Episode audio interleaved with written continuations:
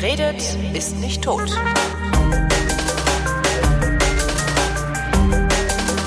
In der letzten Sendung hatte ich in Jerusalem angerufen, Vrind 238 war das. Da haben wir halt ein bisschen über das Leben und das Studieren in Israel und über die Israelis geplaudert. Kurz danach meldet sich Mira und sagt, nee, so nicht, Freunde. Da habe ich aber noch meinen Senf dazuzugeben. Dachte ich, ja, dann mach doch mal. Hallo Mira. Hallo Holgi. Warum hast du da deinen Senf dazuzugeben? Was qualifiziert dich denn hier, die Stimme zu erheben? Mich qualifiziert die Stimme zu erheben, weil ich sogenannte Judaistin bin, also äh, jüdische Studien studiert habe und auch äh, schon in Israel gelebt habe und studiert habe. Hm. Sind jüdische Studien, befähigen die dich zum, wozu befähigen die dich?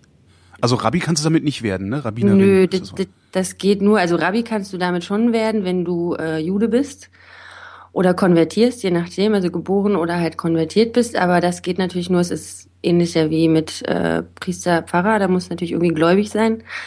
Aber Judaistin heißt, oder wenn man jüdische Studien studiert, heißt, man befasst sich mit dem Judentum in seiner kompletten Gänze von A bis Z, von Aleph bis, äh, ne, also von wirklich Anfang bis Ende, also heißt nicht nur äh, die Sprache zu lernen, Hebräisch, heißt nicht nur äh, sich mit der Geschichte natürlich auseinanderzusetzen. Es gibt sowas wie Literatur, es gibt jüdische Philosophie, ist ein Riesenfeld, es gibt ähm, jüdische Kunst. Ne?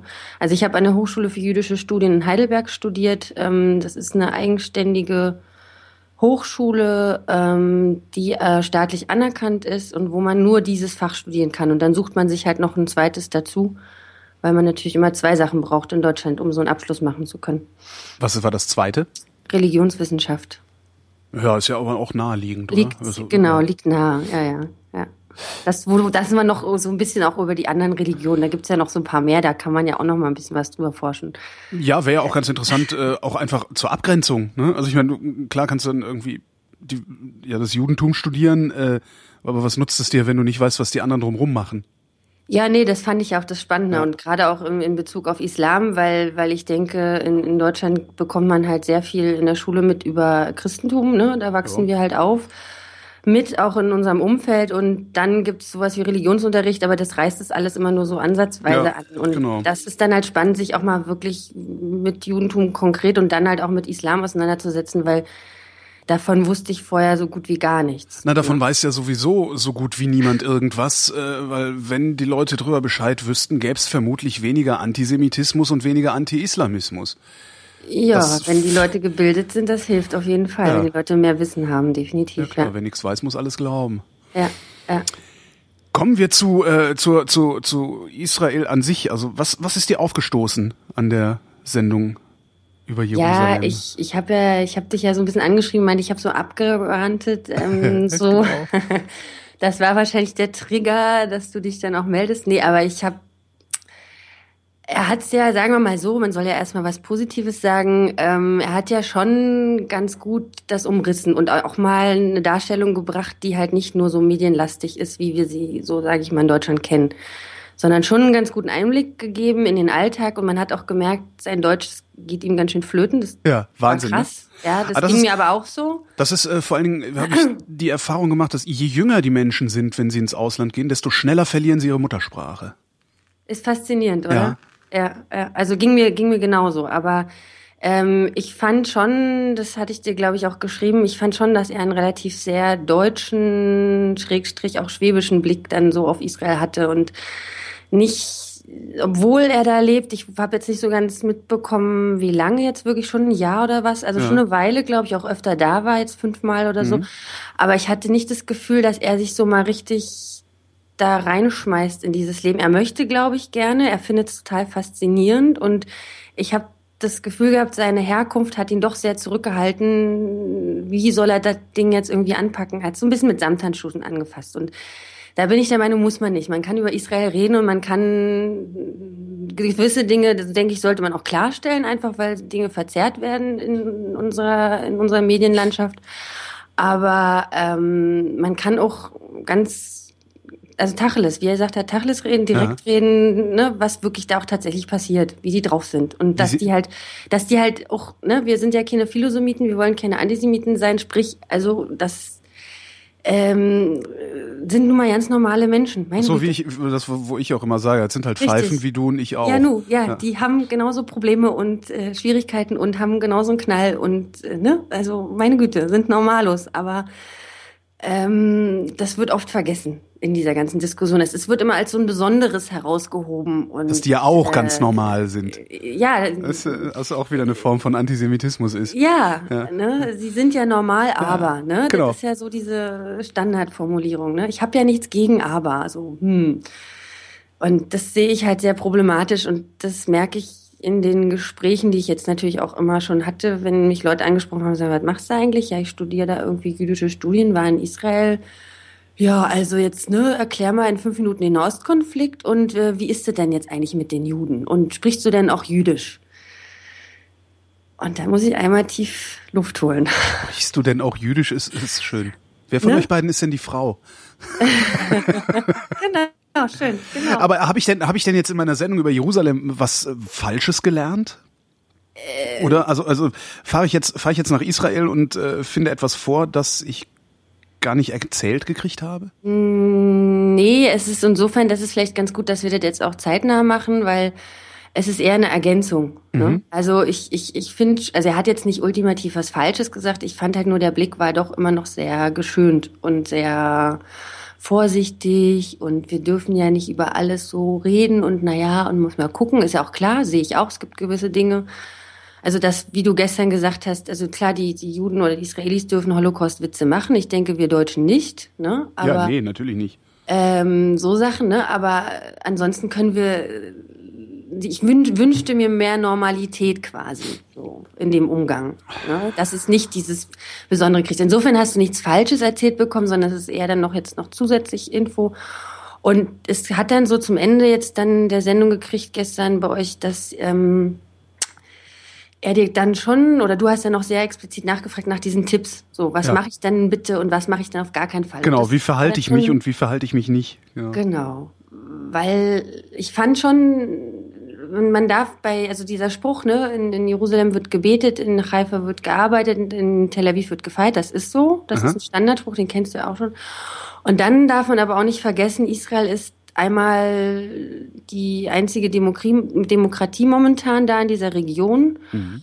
Aber sie, dieses Land ist auch sehr jung, es erfindet sich fast täglich neu und es ist einfach in den Orient gepflanzt worden, quasi, wenn man so will. Ja. Sprich, du hast dieses Spannungsfeld zwischen diesem ganzen europäischen Tel Aviv ist wie Berlin, Party machen, Alkohol trinken, was weiß ich, kulturell auch irgendwie uns näher dran, weil wir das auch kennen. Aber mit schönerem Wetter und freundlicheren Menschen, oder? Genau, okay. es ist auch 20 Grad im Winter, ist natürlich Mittelmeer, da kannst du natürlich auch nach Italien fahren, also hast du natürlich auch schönes Wetter, so ist nicht, aber es hat dann doch diesen orientalischen Charakter, je weiter du in Osten kommst, quasi auch Jerusalem oder wenn du wirklich mal in die Westbank fährst oder auch du findest sehr viel Orient auch zwischendrin immer in Tel Aviv und das darf man halt nicht vergessen. Also und diesen Mix macht's glaube ich aus und das macht auch glaube ich diese Faszination auch bei dem Simon glaube ich aus. Er, er fühlt sich da irgendwo, habe ich so verstanden, wohl, weil er da was Sachen kennt von zu Hause. Es ist sehr europäisch, sehr mhm. deutsch auch.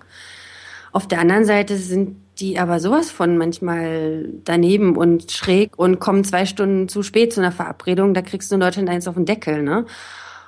Oder wie die Auto fahren, wie die Bekloppten. Also rechts, links vorbei ist völlig egal, ja. Also, ne, oder auch sehr laut, also diskussionsfreudig, so. Ja. Das ist mehr so ein orientalische, würde ich jetzt mal so, um diesen Begriff da zu bemühen, aber irgendwie mehr so eine, so eine, ja, Findest du auch bei Arabern, sage ich ja. jetzt also ganz platt, ne? Also diskussionsfreudig, sehr familienfreundlich, sehr gastfreundlich. Das, was wir ja auch oft zu schätzen wissen, weil es uns irgendwie vielleicht ein Stück weit auch in Deutschland fehlt. Mhm. Offene Türen zu haben, eingeladen zu werden, zum Essen eingeladen zu werden, was er auch erzählte, ne?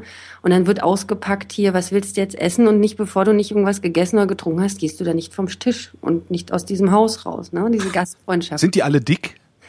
Äh, nö, die sind, die sind, äh, ach, das, nö wie, das klingt, weil das klingt halt immer so, als wären die den ganzen Tag am Fressen. Also immer wenn ich sowas erzähle, kriege ich, mein Gott, wie machen die das?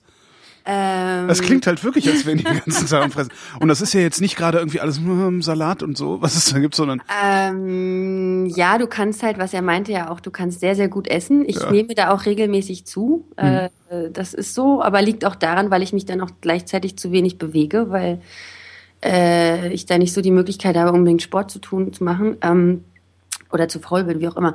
Auf jeden Fall, äh, das Essen ist schon, es ist auch viel Salat, es ist viel Gemüse, es ist sehr vegetarisch, die sind ah, okay. nicht so fleischlastig. Dann hast du natürlich auch eine koschere Küche im Zweifel, sprich du mixt jetzt nicht ähm, das Fleischstück in, packst es nicht in die Sahnesoße. Oder würdest jetzt nicht den Milchkaffee direkt bis zwei Stunden nach deinem fleischigen Mittagessen trinken. Wie, man darf keinen Milchkaffee trinken, wenn man einen Schnitzel gegessen hat? Man darf mhm. wahrscheinlich nicht mal einen Schnitzel essen. Darf man? Darf man Schnitzel essen? Darf man es panieren? Hühner, das Hühnerschnitzel, ja. Darf man es panieren? Darfst, also es gibt, das, der Bezug dazu ist da, dass du, ähm, es gibt eine Stelle dazu in der Bibel, du darfst das, äh, wie sagt man, das Zicklein nicht in der Milch seiner Mutter kochen. Mhm. Das ist so eine Passage irgendwo, frag mich nicht genau, ne, wo mhm. das jetzt steht, aber so in, in, in, in der Bibel und darauf beziehen die sich, wenn diese, diese Kashrut, also diese koschere Lebensweise anwenden, äh, wenn man Fleisch isst, gibt's, also wenn die das wirklich auch, auch richtig durchziehen, dann gibt's extra Geschirr, dann gibt's ein eigenes Waschbecken dafür, ähm, eigenes Besteck und dann wird auch wirklich nur was Fleischiges gegessen und das, dann ist in dieser Mahlzeit gar kein Milchprodukt dabei. Mhm. Also es kann Ei dabei sein oder, ne, aber es geht um Milch, so. Und natürlich ist das Fleischprodukt auch kein Schwein. Also das, das glaube ich, wissen wir ja alle, dass äh, Juden als auch äh, Moslems kein Schweinefleisch essen. Und ähm, wissen wir eigentlich, warum dann, die das nicht essen? Es ist also ritual, rituell gesehen für sie unrein. Und ähm, man kann es heute sozusagen erklären, dass es damals, wenn die in der Wüste, sag ich mal, unterwegs waren oder halt einfach, ne, ist, du hast nicht den Kühlschrank gehabt, du konntest Schweinefleisch nicht so gut oder nicht in diesem Breitengrad nicht so gut konservieren wie andere Fleischsorten. Aha. Und daher, das erklären Leute heutzutage, warum, äh, warum man kein Fleisch, in dieser Region auch kein Fleisch, weil es ist ja bei den Moslems genauso. Die Christen mhm. aber eher dann in Europa doch äh, entstanden weiter im, im, weiteren Nachgang. Also die, die, die haben ja dann Möglichkeiten gefunden, das auch zu konservieren, ne, mhm. zu pökeln, solche Geschichten. Und auch die, das Klima ist ein anderes, ne? Es ist kälter, also der vergammelt das dann nicht, vielleicht nicht so schnell. So. Kann man da eigentlich, kann man da eigentlich irgendwas falsch machen beim, beim koscheren Essen? Ähm, naja, also koscher ist halt so, du würdest, sag ich mal, Schweinefleisch in Israel zu finden, ist schon schwierig.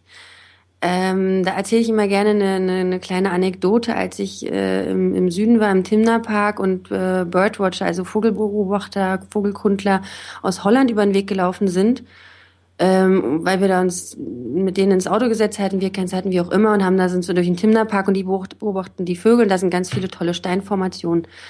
Naja, und die erzählten dann irgendwann ähm, nach einer Weile, ähm, sie sind schon zwei Wochen in Israel und we need pork, we need pork. ja, sie hatten Bock auf Schweinefleisch und fanden das sehr, sehr schwierig irgendwo zu, zu finden, weil in Holland ist das oder auch in Deutschland ist natürlich findest du an jeder Ecke Schwein. Da ist selbst in der Geflügelsalami Schwein drin. Ne? Ja, ich kann mir gerade überhaupt nicht vorstellen, dass ich explizit Appetit auf Schweinefleisch hätte. Hm. Die waren halt, ich glaube, Seltsam. es ist so, wenn du Mangel, wenn, ja. du, ne, wenn dir etwas entzogen wird und wenn dir jemand sagt, nein, Holgi, du darfst jetzt aber nicht dieses Stück essen, dann hast du erst recht Bock Stimmt. auf dieses Stück äh, Schinken oder Geh so. Geh nie durch diese Tür. Ja, klar. Ja. Was läuft denn falsch in Israel? Du sagtest, ähm, Simon hätte Israel so ein bisschen mit Samthandschuhen angefasst und das wäre eigentlich unnötig. Was würdest du denn anprangern? Also einmal. Also die Unpünktlichkeiten, dass sie alle scheiße Auto fahren. Na gut, da kannst du, das findest du halt überall, wo nicht Deutschland ist, oder? Ähm, och. Och. Also die Jordanier, die fahren noch schlimmer Auto. Also da habe ich, da, da bin ich auch selber Auto gefahren in Amman und das ist Wahnsinn. Also da sind die Israelis Waisenknaben dagegen, ja. Aber das ist ein Gewöhnungseffekt und äh, mich hat schon genervt, dass die Leute nicht Israel, äh, dass die Quatsch, dass die nicht äh, pünktlich sind. Das mhm. hat mich, äh, hat mich ganz ehrlich, das hat mich schon äh, richtig gestört. So, weil ich du würde, dich dann ich, ich würde wahrscheinlich auch verrückt werden darüber. Ja. ja. Aber wahrscheinlich, wenn man lang genug da ist, dann ist das halt auch normal. Und eigentlich ja doch die viel entspanntere Lebensweise. Also der Witz ist, die Ironie ist, dass ich als ich, nachdem ich in Israel war, ich habe ja nur ganz kurz am Rande ja zwei Jahre dort gelebt, mhm. ein Jahr in Jerusalem als Au pair und ein Jahr in Haifa äh, zum Studium dann nochmal. Und nach diesen zwei Jahren insgesamt bin ich der pünktlichste Mensch in Deutschland. Das war ich vorher nicht. Das ist die Ironie daraus, warum auch immer. Aber das Ja, weil das, was, das, was du früher eine Viertelstunde zu spät gekommen bist, kommen die halt zwei Stunden zu spät und jetzt weißt du, wie sich das anfühlt, ne? Genau. ist, ist was dran, ja. Dass man dann merkt, wie scheiße das eigentlich ist, ne? Und das dann dementsprechend nicht mehr macht. Aber ähm, ich plane es, wenn ich mich mit Israelis verabrede und sie nicht Deutschland irgendeiner Form sozialisiert sind, plane ich ein, dass die Minimum eine Stunde nicht, nicht pünktlich sind. Aha. Also das kann man, da kann man sich gewissen Stress ersparen, dann kommt man halt auch eine Stunde später. Und trotzdem schafft Israel, Israel es aber eine Industrienation zu sein. Ja, also das ist halt ein Punkt, der sehr, sehr oft vergessen wird. Also den hat ja Simon gestern gut angesprochen, ne? Silicon Valley da in Haifa, also die haben äh, so viele Startups, es gibt so viele Anwendungen, die wir auf unserem Smartphone haben, glaube ich, oder in unserem Computer stecken, die wir benutzen, ohne zu wissen, dass die israelisch, israelischer Herkunft sind. Hatten die Israelis nicht sogar ICQ erfunden damals? ICQ und ähm, hier dieses Tiny Wings gibt so ein Spiel mhm. irgendwie so Sachen ist ja auch, also ne. Äh, Aber wie kriegen die das hin, wenn die ständig unpünktlich sind? Oder ist das bei Software, das nennt man dann agiles Projektmanagement, ne? Äh, sowas in der Richtung. Mhm. Also ich habe auch ähm, sage ich mal, in der Arbeitswelt, die Freunde von mir, ne, die sind natürlich jetzt deswegen nicht faul. Also ich glaube, weiß ich nicht, ob das so eine äh, Fehleinschätzung dann ist oder wenn man denkt, na, die kommen zu spät und dann gehen sie auch früh so ungefähr. So ist es ja nicht. Also, also das, ist, das ist die Einschätzung, die man hat, wenn man in Deutschland lebt, ne? Aha. Ja wer zu spät kommt, ist auch faul, ja, stimmt. Äh, und ich glaube auch, weil in Deutschland ist es so, wer jetzt am längsten im Büro sitzt, der ist auch am, hat auch am meisten geschafft, was ja. ja auch in Studien bewiesen wurde, dass dem nicht so ist. Ja, das sind das interessiert die Leute ne? ja nicht. Die ja. Leute machen auch immer noch Brainstormings, obwohl die Studienlage da auch so eindeutig ist, dass man nie zu Brainstormings gehen sollte. Aha, und Meetings noch und nöcher, statt einfach mal dann sich auf dem Flur zu treffen und dann auch vielleicht auf Zuruf, genau. eine halbe Stunde zu reden, was halt schon ich jetzt aus Israel kenne zum Beispiel, dass die dann einfach auch mal quatschen und dass man einen Kaffee trinkt und aber währenddessen kreativ wird und äh, das ja, dazu muss man hier rauchen gehen. Ja, genau. Ja, ja, ja, da passieren auch gute Gespräche, genau, oder ne?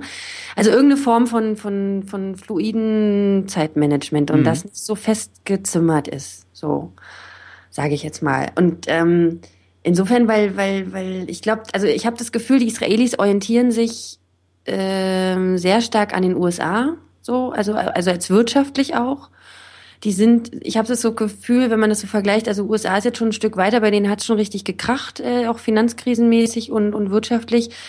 Äh, Israel ist auf dem besten Wege dahin. Die haben sozial richtig Probleme. Ja, also da läuft im Sozialen, weiß nicht, ob du das mitbekommen hast. Vor zwei Jahren sind die. Gab so eine Mietenproteste, ne? Richtig, Irgendwie Wohnungspreise. Richtig. Ja, ja. Also das hat Simon ja auch angesprochen, dass die Preise ja in Tel Aviv unglaublich teuer sind.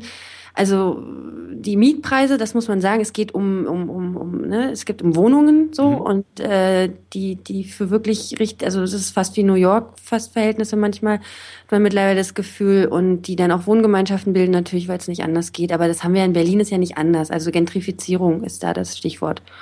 Wobei Aber das, was ich da wirklich nur mit einem halben Auge mitbekommen habe, diese Proteste in Israel, das waren, da, da reden wir aber glaube ich über ganz andere Summen als hier in Berlin, weil das ist in Berlin ja immer noch moderat. Ähm, Genau, das, das also klang mir so, als wären, wären da Leute wirklich äh, überhaupt nicht mehr in der Lage, eine Wohnung zu bezahlen, selbst wenn sie 80 Prozent ihres Einkommens aufwenden.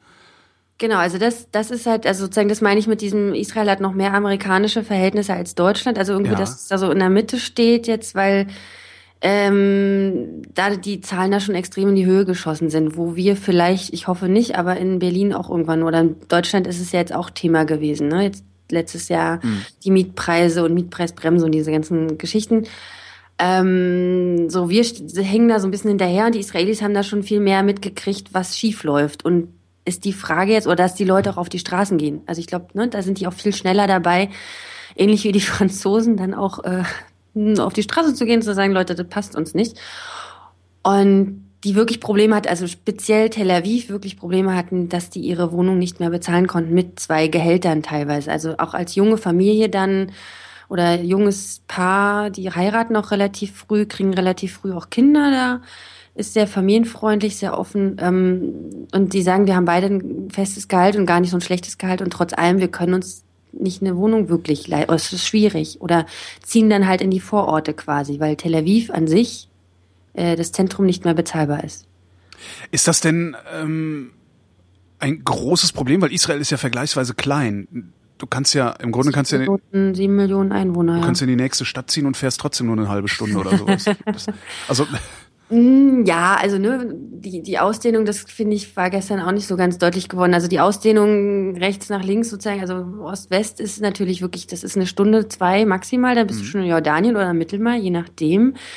Aber wenn du, sag ich mal, im, ganz im Norden an der libanesischen Grenze, das ist Rosh Hanikra, das ist ein Kreidefelsen wie auf Rügen, ist ganz hübsch, kann man gerne mal hinfahren, ist echt süß mit einer kleinen, äh, so einer Gondelbahn darunter und so. Das ist der nördlichste Punkt jetzt auf dem, aus dem westlichsten Zipfel, sage ich mal. Weiter rüber, wenn du Richtung Osten gehst, im Norden nochmal, dann bist du dann noch äh, auf dem Golan, aber gut.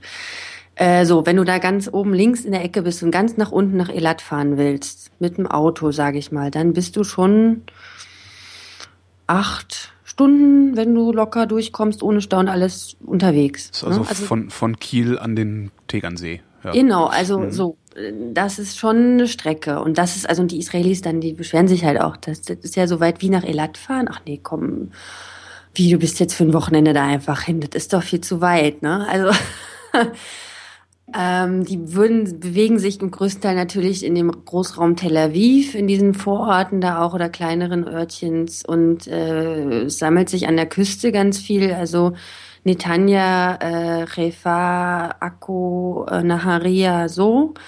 Und Jerusalem natürlich darf man nicht vergessen und und ähm, das ist natürlich dann und du hast natürlich auch viel Wüste. Also wenn du dann in diesen Süden da fährst vor Elat, hast du drei Stunden lang erstmal nur Wüste. Ja, ist auch ein bisschen heißt, langweilig, ne? Ja, das ist halt am Anfang findest du das ganz nett und dann irgendwann, oh, gut, ne? Ist ja, ist halt Wüste. Also wird nicht, wird nicht spannender, je länger du da bist, unbedingt. So, also, ne? So. Und äh, insofern, diese, diese Ausdehnung ist halt schon da, auch die Leute haben halt auch, die sind halt nicht geduldig. Also die haben eine halbe Stunde fahren, reicht dann auch. Sind die Israelis grundsätzlich nicht geduldig?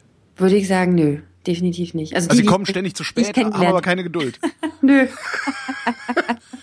Aber erzählen dir die ganze Zeit was von Saflanut, was Geduld heißt, ne? Jetzt hab doch mal Saflanut. Mhm. Also so, so, so sei doch jetzt mal geduldig, jetzt entspann dich doch mal, so heißt es mehr so, ne? Also das heißt auch in diesem Ausdruck, was Simon gestern meinte, Balagan. Mhm heißt Chaos, ne? Es ist ja. chaotisch, es ist irgendwie und das beschreibt dieses äh, sie sind unpünktlich, sie sind chaotisch, sie sind äh, ungeduldig, sie sind laut. Äh, und aber alles immer mit so einem gewissen Gezwinkere und irgendwie auch nicht ganz ernst. Also die sind sehr selbstironisch und ich glaube, das ist mit ein Grund, warum ich mit denen so klarkomme. Ne, also und, also die Deutschen, die Deutschen sind pünktlich, aber humorlos. Die Israelis sind total, die haben total verkackt, aber lachen sich den ganzen Tag kaputt. So. Naja. Ja, ja. Ah, ja. Nee, aber gibt's, ist das, kann man, kann man das sagen? Der, äh, typisch deutsch ist ja, ne, Pünktlichkeit und Humorlosigkeit. Typisch israelisch ist Unpünktlichkeit und Selbstironie? Ja, wenn, genau, wenn du halt die Schubladen aufmachen willst, klar. Ne? Ja, klar, muss man doch, sonst findet man sich ja gar nicht mehr zurecht. Ja, klar. Äh, dat, die Richtung kann man schon einschlagen, okay. auf jeden Fall. Ja, ja. Also, Ach, das ist doch sehr sympathisch. Ja, ja, kann ich unterschreiben. Also, Verkacken ich mein, und drüber lachen, finde ich, ist mein, mein Leben. Ich muss nach Israel. Ich denke, Holgi, auch schon eine ganze Weile, dass du hast es ja auch mehrmals irgendwie, kam ja immer mal wieder, eigentlich wäre ja mal ganz witzig und ich sollte doch mal dahin fahren, aber irgendwie ja. kenne ich ja keinen und hm, mi, mi, mi, ich traue mich nicht, weil irgendwie ist ja da Krieg oder ist es wirklich Krieg oder was das ist halt, da eigentlich? Das ist halt wirklich ein Problem, ne, weil das die die die Fernwahrnehmung von Israel. Also ich habe ich das habe ich ja in der in, in der letzten Sendung auch schon gesagt. Ich habe ja. also meine persönliche Wahrnehmung von Israel ist ungefähr dieselbe wie die von Bayern das gehört irgendwie, gehört das zur Bundesrepublik. Also die, die, wir, wir bedingen einander sozusagen. Israel ja. bedingt die Bundesrepublik, die Bundesrepublik bedingt Israel. Genauso wie Bayern die Bundesrepublik bedingt und die Bundesrepublik Bayern bedingt. Das heißt, das ist auch immer meine Antwort auf, also wenn, wenn ich sage hier immer, Siedlungspolitik finde ich kacke, mhm. gibt's ja immer mal wieder jemanden, der sagt, ja, es gibt genug andere Länder, die da auch kritisieren kannst, die kritisierst du halt nicht, weil du Antisemit mhm. bist. Wo ich nur sage, nee, ey, so ist das nicht gemeint, sondern ich, ich gucke da halt einfach genauer hin. Ich gucke auch genauso genauer nach Bayern. Und darum bedauere ich so, dass ich da noch nicht hingefahren bin, weil ich fühle mich einfach weil ich mich als Bundesrepublikaner fühle, auch ja. Israel stärker verbunden als, was weiß ich, beispielsweise, keine Ahnung, äh, äh, weiß ich jetzt, jetzt fällt mir natürlich nichts ein. Lettland. Nee, aber äh, ja, super, ist auch schön, habe ich mir sagen lassen, war ich auch noch nicht. Nee, ich, und ich würde da halt gerne mal hin, darum bedauere ja. ich das so sehr, dass ich da noch ja. nie war, aber ich ja, ja, sag Bescheid. Ne? Es sieht also halt immer. Du, es wenn du jemanden brauchst, der dir Tipps oder noch vor Ort dann ist, kann man ja gucken und dann. Ne? Von außen sieht's halt immer irgendwie ungemütlich aus. so, es sieht halt von außen so aus wie, ah nee, komm, ich fahr doch lieber nach Spanien. Da, ja, das also, da feuert nicht, da feuert irgendwie nicht äh, irgendwelche wild gewordenen äh, Palästinenser feuern da nicht permanent äh. irgendwelche Raketen auf mich und so. Ne, das, das sind so ja, liegt halt, äh, wenn ich da so reingrätschen darf, liegt halt daran einfach, dass ähm, wir so eine schräge Wahrnehmung haben. Ja. Also einmal jetzt mit dem Beispiel mit Bayern finde ich schön, weil aber äh, ne, es passt irgendwo, auf der anderen Seite passt nichts, weil eine Frau Merkel sich nicht vor den Bayerischen Landtag gestellt hat und gesagt hat, ich äh, plädiere für das bayerische Existenzrecht. Das gehört zur Staatsräson des deutschen Staates. Ja, also ich meine, wenn Bayern irgendwie vor die Hunde geht, meine Güte. Ja, also, Entschuldigung, alle Bayern, ich war da auch schon ganz oft, aber äh, so, ich bin Preußin und irgendwie da kloppe ich auch gut und gerne auch auf Bayern drauf rum. Wir kritisieren das auch, das dürfen wir auch. Und jetzt spreche ich es auch aus. Wir dürfen auch, wir als Deutsche erst recht, dürfen auch Israel kritisieren. Ja, Ausrufezeichen. Auf ich, finde, Fall. ich finde die Diskussion Ohne, darüber schon absurd. Ohne dass diese Antisemitismuskeule kommt. Und ich finde es schlimm, dass ich hier in einem äh, Medium das nochmal öffentlich sagen muss, dass, dass, dass immer diese Antisemitismuskeule kommt. Ja, du darfst ja in Israel nicht kritisieren, weil sonst bist du ja gleich Antisemit, ist Bullshit. Interessanterweise, also ich kenne jetzt wirklich, ich kenne genau einen Israeli, Schön, den habe ich, ich glaube, vor 15 Jahren schon aus den Augen verloren. Und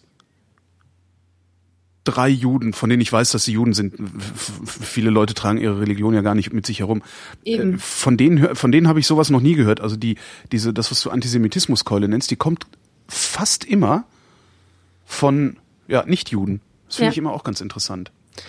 Wäre ja. wahrscheinlich mal eine schöne Arbeit für einen Psychologen rauszufinden, warum die das machen. Warum? Ja, na, ach, wir arbeiten uns, wir als Deutsche arbeiten uns natürlich auch definitiv an dieser ganzen Problematik äh, Holocaust, Shoah, äh, Vergangenheit und ja, absolut. Äh, Schlussstrich-Mentalität und wartet da nicht, also die ganzen Diskussionen, die wir haben. Finde ich auch gut. Also das, ja. das wird öffentlich diskutiert und ich finde es richtig, dass äh, der Aufschrei war bei einem Grass-Gedicht, äh, äh, dass wir das, dass wir das ventilieren als Deutsche vor mhm. und zurück, auch bis man es nicht mehr hören kann, finde ich wichtig. Wie kommt diese Ventilation eigentlich bei den Israelis an? Finden die das gut oder lachen die sich eher kaputt und sagen sie mal, habt ihr sie eigentlich, kommt ihr mal klar? Also ja, also das, das, das Verhältnis. Freunde. Schön. Ähm, das Verhältnis zwischen Deutschland und Israel ist super, finde ich super spannend. Also ich habe auch äh, arbeite jetzt auch in dem Bereich und habe auch meine Magisterarbeit über diese Thematik äh, ansatzweise geschrieben, halt über also wie ist das Deutschlandbild in der israelischen Literatur? Aha. Und umgedreht, also weil wir haben, es gibt ein Buch vielleicht, das ist als Tipp oder als, wer da weiter Interesse hat, ist ähm, Israelis in Berlin von Fania Oos Salzberger. Das ist die Tochter von Amos Oz, was sie nicht so gerne hört, ah. weil sie möchte auch gerne eigenständig sein, aber in Israel, in Deutschland, sorry, kennt man ja äh, meistens eher Amos Oz und nicht unbedingt sie. Und er hat ein ganz, ganz tolles Buch geschrieben, also Israelim be Berlin, das heißt, was machen die hier eigentlich und was wollen die hier und wie geht's denen mit uns, also, oder mit, wie geht's denen mit den Deutschen? Sie selber ist Israelin, ne? Mhm wie gehen die Israelis hier mit den Deutschen um? Und dieses Spannungsverhältnis, das finde ich super interessant, aufregend zu, zu anzugucken. Heißt, die Israelis sind mittlerweile, glaube ich, was Shoah angeht, tiefenentspannt. Würde ich jetzt einfach mal so in den Ether mhm. auswerfen und behaupten. Kann ja gerne jeder darauf reagieren, aber ähm, genau, und die sind eher sensibel, also sie beobachten natürlich sehr, was passiert in Deutschland so. Ähm, wie gehen wir mit bestimmten Themen von Antisemitismus, also Vorfällen, jetzt mit diesem Rabbiner hier, der jetzt vor, weiß nicht, vor einem Jahr oder was hier in Berlin zusammengeschlagen wurde, weil er eine Kippa trug. Also wie gehen wir damit um in Deutschland? Was machen wir? Wie reagieren wir darauf? Da sind die schon sehr sensibel, das ist schon klar so, ne? Die, die, die Sensitivität ist da. Aber das interessiert sie eher, wie, wie bewerten wir Israel. Also es geht eher darum, dass sie, glaube ich, ein Auge drauf haben, was sagen wir zu israelischen Politik, wie, mhm. Wie wird es dann berichtet. Und das ist halt äh, das empfinden sie selber auch oft als verzerrt, ja. Und es geht ja gar, dann, dann jetzt gar nicht darum, Israel dann irgendwie im besten Lichte darzustellen, so. Aber es geht darum, halt alle Fakten auf den Tisch zu packen. Und das ist natürlich kompliziert bei einem Nahostkonflikt, der jetzt seit über 100 Jahren heiß an, also wirklich, ne? Stimmt, es sind über 100 Jahre mittlerweile. Ja, ne, also da, das ist jetzt nicht erst seit 48 haben wir ein Problem, äh. sondern das ist schon Ende des 19. Jahrhunderts. Das, ne, das wird auch oft vergessen, so, wenn wir über einen Ostkonflikt Wobei reden. Wobei das, das was, das was ja, also die Intifada gründet sich schon auf auf äh, die Nakba.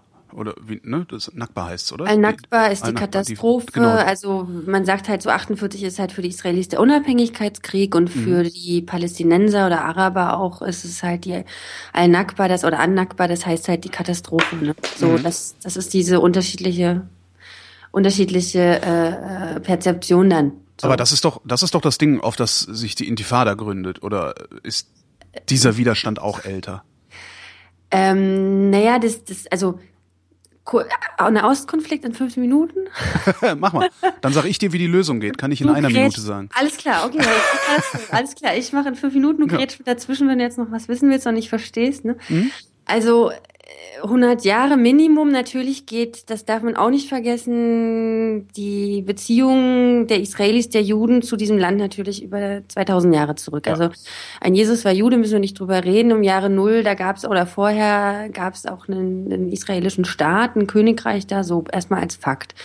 Und es haben in dieser Region immer Juden, immer Christen, immer, was weiß ich, Araber, Moslems dann irgendwann. Also es hat immer Leute aus verschiedensten Teilen der Welt in dieser Region gelebt. Es ist ein Landstrich, der sehr fruchtbar ist und der sehr umkämpft ist, schon seit wirklich das jetzt seit Jahrtausenden so. Mhm.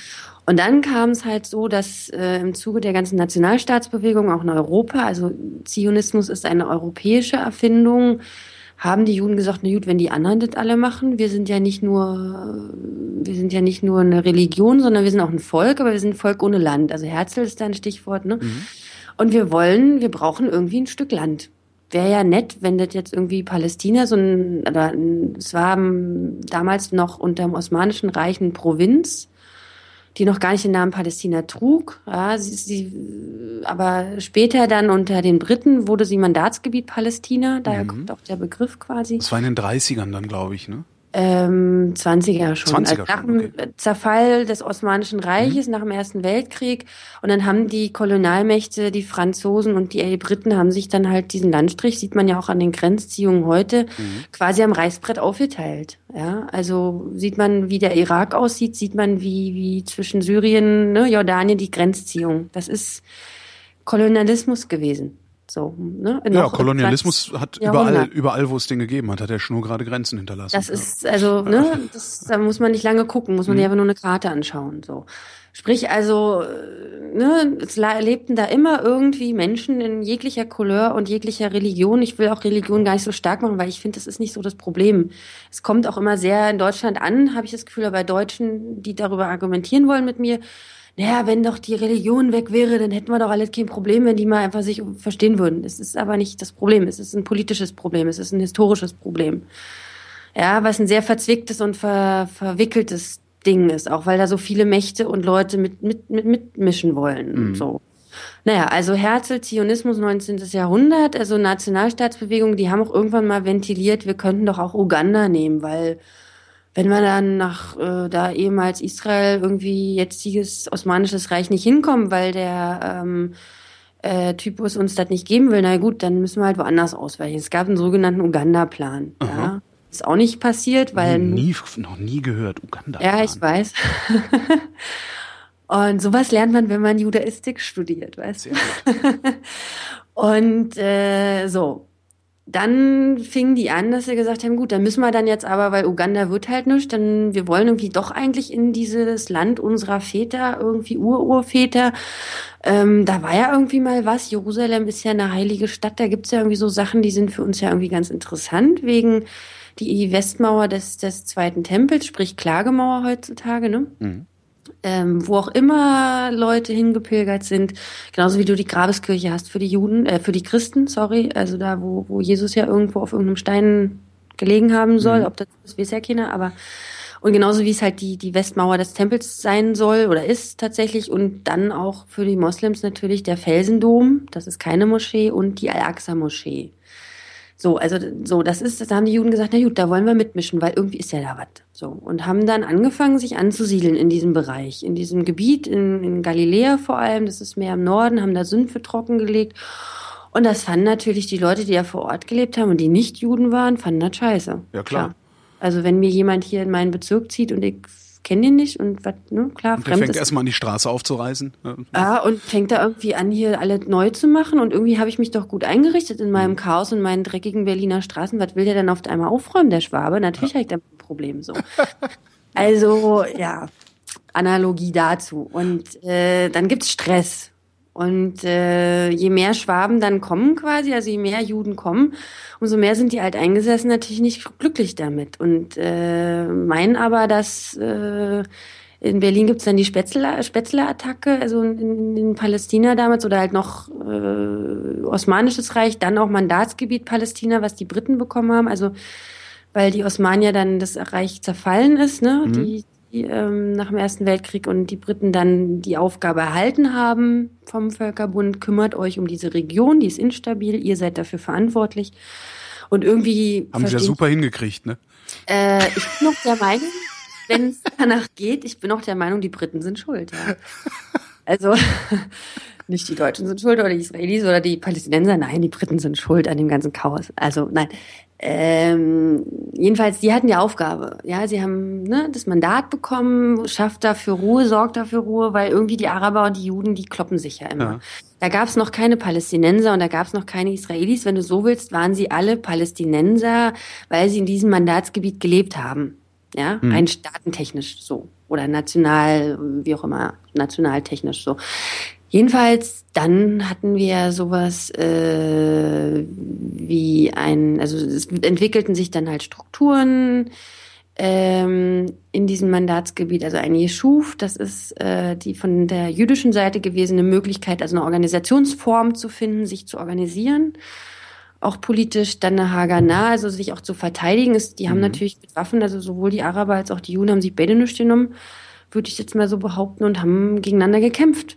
Ne? Aber es war halt ein Mensch mit Waffe gegen ein Mensch mit Waffe. Ja, es war eine etwas unzivilisiertere Zeit und eine unzivilisiertere Region gewesen. Wir als Pazifisten heute können das schwer nachvollziehen, ja. aber mal ist auch schon jetzt dann 80 Jahre oder 90 Jahre her. Mhm. Ne? So, und aber es war halt, Betonung liegt auf wirklich, das sind zwar keine Soldaten gewesen, aber trotzdem hattest du irgendwie Mensch mit Waffe gegen Mensch mit Waffe. Dann mhm. kann der eine sich gegen den anderen verteidigen und sollen sie sich doch die Köpfe einschlagen so. Und ähm, dann gibt's so Sachen wie die Balfour Declaration, weil die Zionisten oder die zionistische Vereinigung versucht hat, natürlich Unterstützung zu gewinnen. Umgedreht die Araber genauso. Also arabisch, es gab eine arabische Bewegung Anfang des 20. Jahrhunderts. Da können aber, glaube ich, musste sich nochmal mit einem Islamwissenschaftler oder Rinnen unterhalten. Die kann das, glaube ich, besser erklären. Ähm, eine panarabische Bewegung, dass man auch nationalstaatlich sich organisiert mit über, über mehrere arabische Stämme und, und, und äh, Ortschaften, Länder hinweg quasi. Mhm. Weil die waren ja, die hatten ja auch nicht ihr eigenes Ding. Das haben die ja auch erst angefangen im 20. Jahrhundert zu sagen, wir wollen auch, wir wollen mhm. auch einen eigenen Staat. Naja, aber ich schweife ab, auf jeden Fall. So.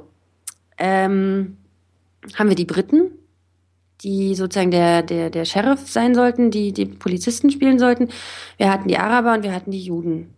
Und dann haben wir noch sowas bekommen wie ein Hitler in Deutschland, der meinte mhm. jetzt auch, ich bringe mal eben kurz äh, die Juden um, weil irgendwie kann ich die nicht leiden.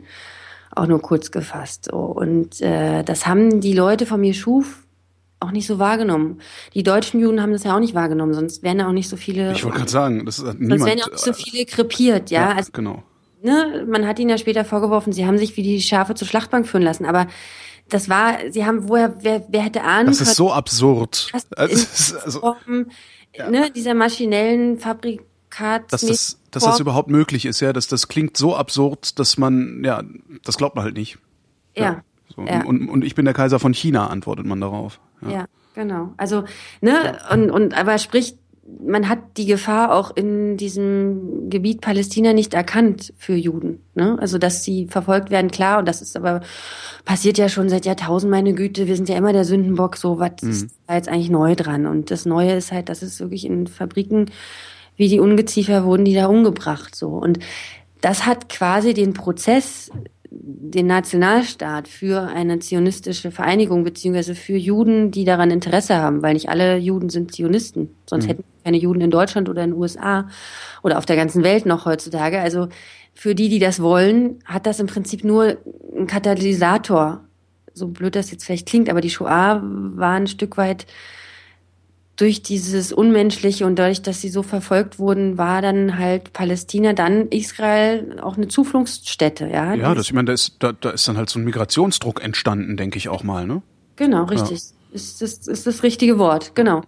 Und dass die dann halt einfach auch, weil die Briten haben dann gesagt, äh, die haben dann 48 gesagt, okay, wir geben das Mandat zurück, wir schaffen es nicht. Die kloppen sich hier so die Köpfe ein, die Araber und die Juden, wir können das nicht. Mhm.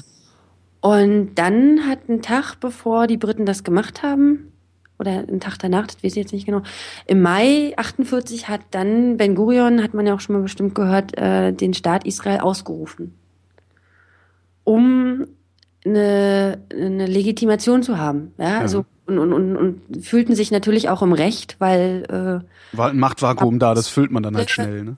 Einmal, ne, die Briten sind jetzt weg, die hauen ab und äh, die lassen uns hier irgendwie alleine und auch wieder krepieren und uns hilft uns ja keiner und wir wurden ja erst in Europa umgebracht und vergast und verfolgt und das wollen wir nicht mehr. Wir müssen uns selber wehren, weil anscheinend äh, es ist auch so ein bisschen die die, die, die, die Herangehensweise von den Israelis heute, die sagen, na, wieso kümmert sich doch keiner um uns, wenn wir uns nicht selber um uns kümmern? Wir sind mhm. so ein kleines Land, wenn wir das nicht tun, wer, wer, wer, wer, wer springt denn für uns in die Bresche? Keiner. So. Das ist dieses Gefühl, das ist dieses ganz starke Gefühl, was, denke ich, aus der Shoah, egal ob sie Witze drüber machen oder nicht, aber irgendwie tief verankert ist, habe ich das Gefühl, dass sie sagen, ey, uns kümmert sich doch keiner um uns. Wenn ihr, wenn, wenn wir umgebracht werden, dann pff, interessiert euch doch nicht. So, wir sind irgendwie anders und irgendwie wollt ihr uns nicht, na gut, dann machen wir unser eigenes Ding. So ein bisschen trotziges Kindhaltung ja. auch, weißt du? Das ist auch der Auslöser dann auch, äh, also neben den natürlich ständigen Attentaten, die da passieren, äh, wahrscheinlich dann auch der Auslöser für diese Alltagsparanoia, die Simon in der letzten Sendung geschrieben hat. Oder? Das war ein gutes Wort. Also das fand mhm. ich, das fand ich, das hat es sehr gut beschrieben. Das, oder du hast dann, glaube ich, gesagt, eine Alltagsparanoia. Mhm. Er hat es auch sehr gut beschrieben. Diese, diese, diese Hyper, also die sind im Prinzip alle hyperaktiv, ja. Die sind alle super aufmerksam wenn, wenn, ich kann ja hier diese Sprüche, die in Deutschland in den Bahnhöfen durchgesagt haben, bitte passen, lassen Sie Ihr Gepäck nicht äh, unbeaufsichtigt. Ich kann das nicht mehr hören. Das musst du in Israel nicht sagen. Das weiß jeder, wenn dann unbeaufsichtigtes Gepäckstück rumliegen würde, egal wo, würde es sofort jemand merken und das muss kein Sicherheitspersonal sein und es würde sofort jemand äh, Sicherheitspersonal benachrichtigen, dann würde ein Roboter kommen und dann würde es gezielt gesprengt werden. Dann sind deine Klamotten futsch, ja, hast du mhm. Pech. Ist das möglicherweise, das ist jetzt Küchenpsychologie, was wir machen, aber ist das möglicherweise auch ähm, ein Grund für die ja, für Saflanut, dass sie sagen, ich bin sowieso die ganze Zeit davon bedroht, dass mich irgendein Bekloppter in die Luft sprengt, dann kann ich auch das Leben ein bisschen genießen. Kann äh, das sein? Es ist, ich, ich empfinde, ich empfinde Juden, um nochmal zu verallgemeinern, ich empfinde Juden wirklich als sehr, sehr an sich, äh, die ich kennengelernt habe, immer als sehr pragmatisch. Mhm als ja, wenn ich heute dann morgen und dann gucken wir mal und auch irgendwie ist ja nichts Neues unter der Sonne, meine Güte, irgendwie kriegen wir es schon hin. So und machen wir schon und keine. Also es ist auch immer so, ähm, in Israel, auch die, auch die Israelis erlebe ich auch so sehr tiefenentspannt, weil sie sagen immer, Iye Beseder heißt, äh, es wird schon in Ordnung kommen. Das hätten noch immer Jod hier Jange sagen wir können. Ja, genau, das sind so ein bisschen wie die Gauner, genau. Äh, ne, so, dieses, äh, ach komm, jetzt reg dich doch mal wieder ab und was, was regst du dich künstlich auf und wer weiß, ich sitze heute im Bus, äh, die machen dann auch so Witze, dass ich bin ja zu, also muss man vielleicht noch dazu sagen, ich war zur zweiten Intifada, gerade zur Hochphase, also sprich 2001 war ich in Jerusalem auch noch, also äh, von 2001 im, im Sommer bis 2002 im Sommer, da war gerade ähm, Bambule eine Bombenstimmung, also wirklich ist jede das Woche... War das, wo Sharon äh, damals... Hm, warte, ja, auf den Felsendom marschiert ist oder sowas, ne? Ja, hm, hm, ouch, nein, also da, also das ist das Problem ist, dass es was assoziiert wird. Äh, Arafat hat später irgendwann zugegeben, hat gesagt, wir haben diese zweite Intifada von langer Hand geplant. Ach toll. Und äh, Sharon ist richtig, hat provoziert. Er ist auf den ähm, Felsenberg, also auf den, den Tempelberg Tempelberg gegangen, nicht in den Felsendom, er ist auf den Tempelberg gegangen. Sprich, das ist äh, über der Klagemauer. Also mhm. die, wenn man, wenn du dann auch irgendwann mal nach Israel fährst, wirst du sehen, wie dicht das auch alles beieinander ist, gerade in der Altstadt von Jerusalem. Da hast du die Klagemauer direkt neben dem ähm, neben dem, dem, dem äh, Felsendom, neben der Al-Aqsa-Moschee. Das heißt, das ist nicht schwer, da sozusagen von jüdischem Terrain in äh, arabisches Terrain zu laufen. Das ja. kann dir ohne Probleme passieren und du merkst nur an den unterschiedlichen Sprachen, die um dich herum gesprochen werden, dass du gerade in einem anderen Bezirk bist. Äh, und auch weil es ein bisschen anders aussieht, klar, aber so, gerade in der Altstadt, das ist so dicht dabei. Und klar, aber Sharon hat provoziert, aber Arafat, die haben das auch von langer Hand geplant. Das mhm. hat man auch gesagt. Und da zu dieser Zeit war ich gerade in, in, in Israel ähm, und ich habe vorher meine Gastfamilie, die sind äh, eigentlich aus USA irgendwann eingewandert ähm, und haben vier Kinder und einen Hund gehabt und die Kinder sprechen perfekt Englisch und perfekt Hebräisch und ich, ich bin da halt hin und habe die vorher gefragt, ist das denn überhaupt sicher? Ne? Auch nur diese Medien mitbekommen, Intifada, im Prinzip fliegt ja jede Sekunde ein Bus in die Luft. Ja, das ist das Bild, das man hat, ja. Und da sterben Menschen und die, da gibt's Palästinenser, die sind böse, die ballern rum und da gibt's Israelis, die ballern zurück und da fliegen Raketen und so. Und da sind so, so Selbstmordattentäter, da gibt's ja, so, so Leute, die ja wollen nicht lange leben und die schnallen sich so ein komisches Ding um den Körper und, und Bagdad und, überall eigentlich. Eigentlich ist da überall Bagdad. Genau. Ist ganz schlimm. Ja. Und dann haben die gesagt, also wegen uns, wir leben hier, wir leben hier gut, das ist klar, klar, klar es ist gerade Intifada und aber wir sagen dir, du kannst kommen hab keine Angst, weil wir haben hier ganz normalen Alltag. Und auf diesen Spruch habe ich vertraut und habe gesagt, gut, alles klar, ich komme. Wann soll ich den Flieger buchen? So und bin dahin und wurde erstmal mit äh, Maschinengewehrfeuer quasi in der Nacht begrüßt. Das war etwas krass mit, so wenn du 19 bist, ist schon ein bisschen heftig irgendwie, weil du das einfach, ne, du bist in einem friedlichen Land aufgewachsen, kennst sowas nicht. Mhm. Überall rennen Soldaten rum, sowieso nicht nur am Flughafen. Es ist äh, Sicherheitspersonal, es ist Polizisten überall. Wenn du in den Supermarkt gehst, musst du deine Tasche öffnen. Äh, das wird aber zur Normalität. Das mhm. ist das Kranke eigentlich. Also du gewöhnst dich so schnell. Also ich habe mich so schnell dran gewöhnt, dass du und und das ist, glaube ich, dieser Alltag, um darauf zurückzukommen, deine Frage, ja. Also diesen Alltag, den die Israelis auch leben, diesen Pragmatismus, diesen ähm, da habe ich in dieser Zeit auch Sprüche gehört, Witze gehört. Ach ja, treffen sich zwei Israelis im Bus. Ähm, ja, also äh, bist du auch für deine Beerdigung da? Ich habe jetzt auch kurz überlegt, ob ich es wirklich sagen soll, aber das ist für die ein Scherz. Ja? Das ist bitter. Also darüber können wir Deutsche, glaube ich, auch nicht lachen. Aber das war gerade zur zweiten Intifada. War das eine Form des Ventils, gerade über Humor? Sie sind trotzdem in Cafés gegangen und sie haben gerade bei diesen ganzen Selbstmordanschlägen haben sie in einem Akkord die, die, die Häuser und, und Cafés wieder aufgebaut, um mhm. in Form der Normalität, natürlich sie trauern, es ist schlimm, ja, aber und, und sie reagieren auch teilweise über, das denke ich auch und das sollte man auch sagen, ja, also nichtsdestotrotz Alltagsparanoia und Anschläge und lalala. In, inwiefern überreagieren? Meinst du die Abteilung mit dem Bagger mal schnell äh, durch Gaza heizen und ein paar Häuser platt machen. Oder? Einfach okay. mal, äh, ne, so mhm. in übertriebenen Maße oder auch men also einfach gewisse gewisse Bürgerrechte. Gut, ich meine, es gibt keinen palästinensischen Staat, aber sie haben ja durch durch durch den Friedensprozess in den 90er Jahren, wir haben jetzt natürlich auch einen ganz geschichtlichen großen Teil des Nahostkonflikts übersprungen, aber Ne, in den 90er Jahren gab es ja eine Annäherung und da gibt es ja auch Autonomiegebiete für die Palästinenser in der Westbank. Das darf man auch nicht vergessen. Da haben die ihre eigenen Polizisten. Da sind Palästinenser, die es gibt einen es gibt einen Palästinenser Präsidenten, es gibt sogar zwei. Ne? Wir haben eine Hamas und wir haben wir haben eine Fatah. Also wir haben einen Westbank und wir haben einen Gazastreifen. Also es gibt quasi zwei äh, Autonomieformen, wo die Palästinenser sich organisieren.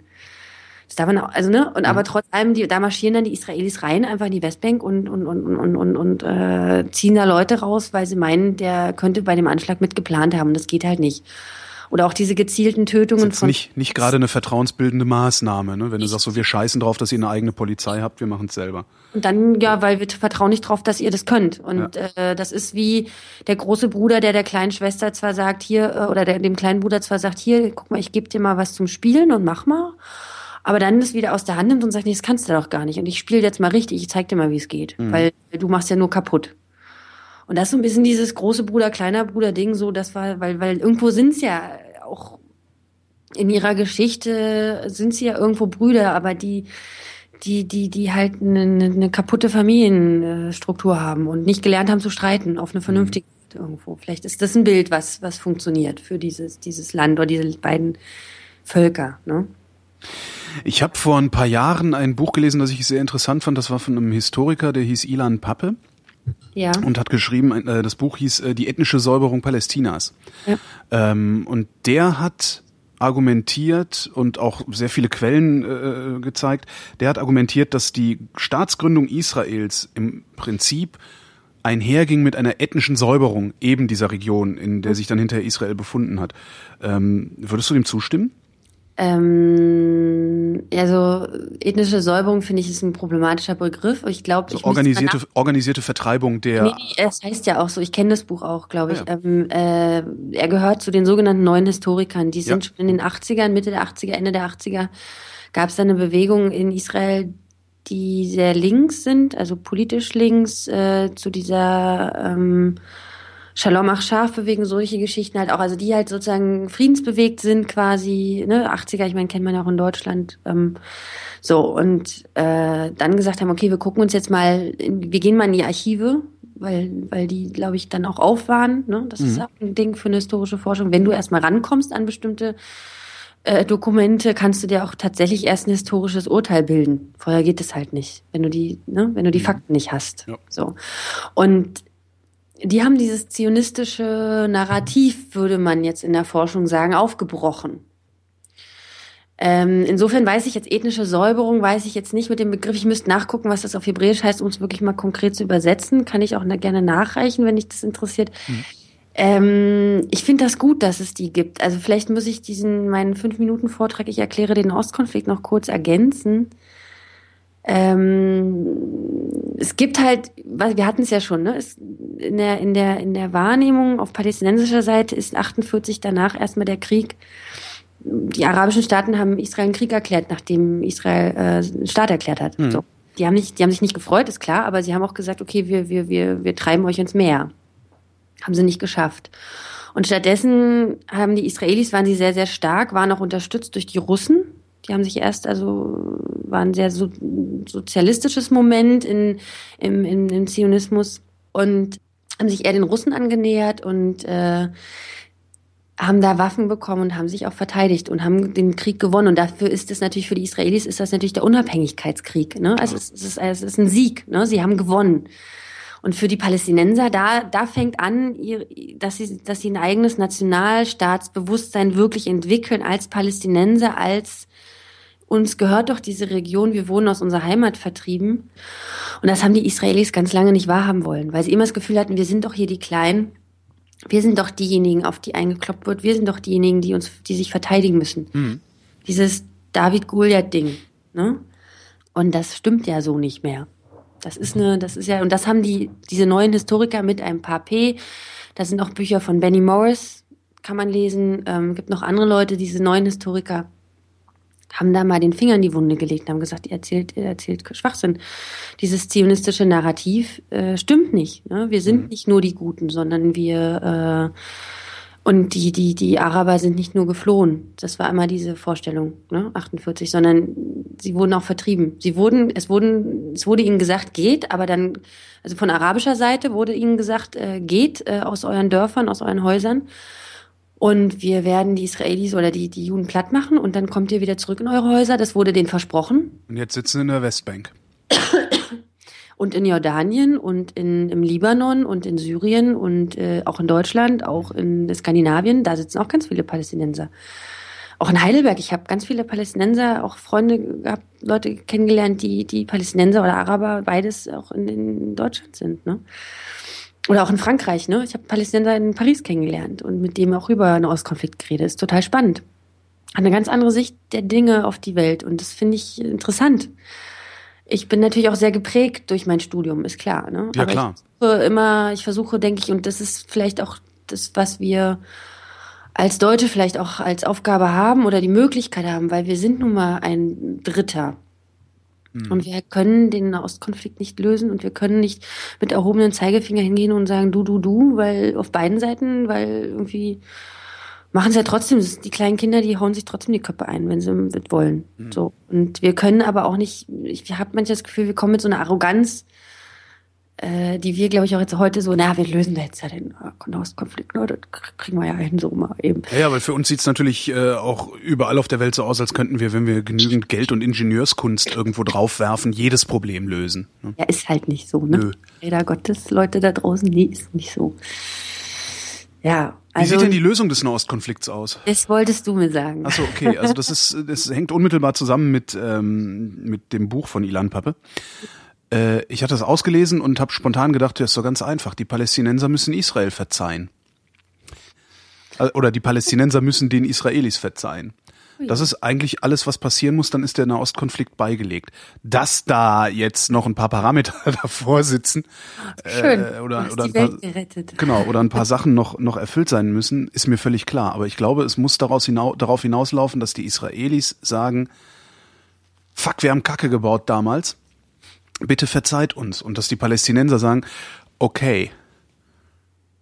Ja, du weißt doch, wie das ist. Ja, ähm, aber das hat in anderen Ländern auch schon funktioniert. Wo? Äh, Südafrika? Ja. War das, nee, war das Südafrika? Nee, das war nicht Südafrika, das war, äh, verdammt, Uganda, Kongo, diese Wahrheitskommissionen, die die hatten, da muss ich jetzt Doch, selber nochmal noch. Ist Ruanda, es gibt Ruanda gab es Kommissionen. Ruanda war das, genau. Die, äh, äh, hier unser Mandela hier, der hat ja in Südafrika auch diese Kommission direkt nachdem er entlassen wurde. Mhm.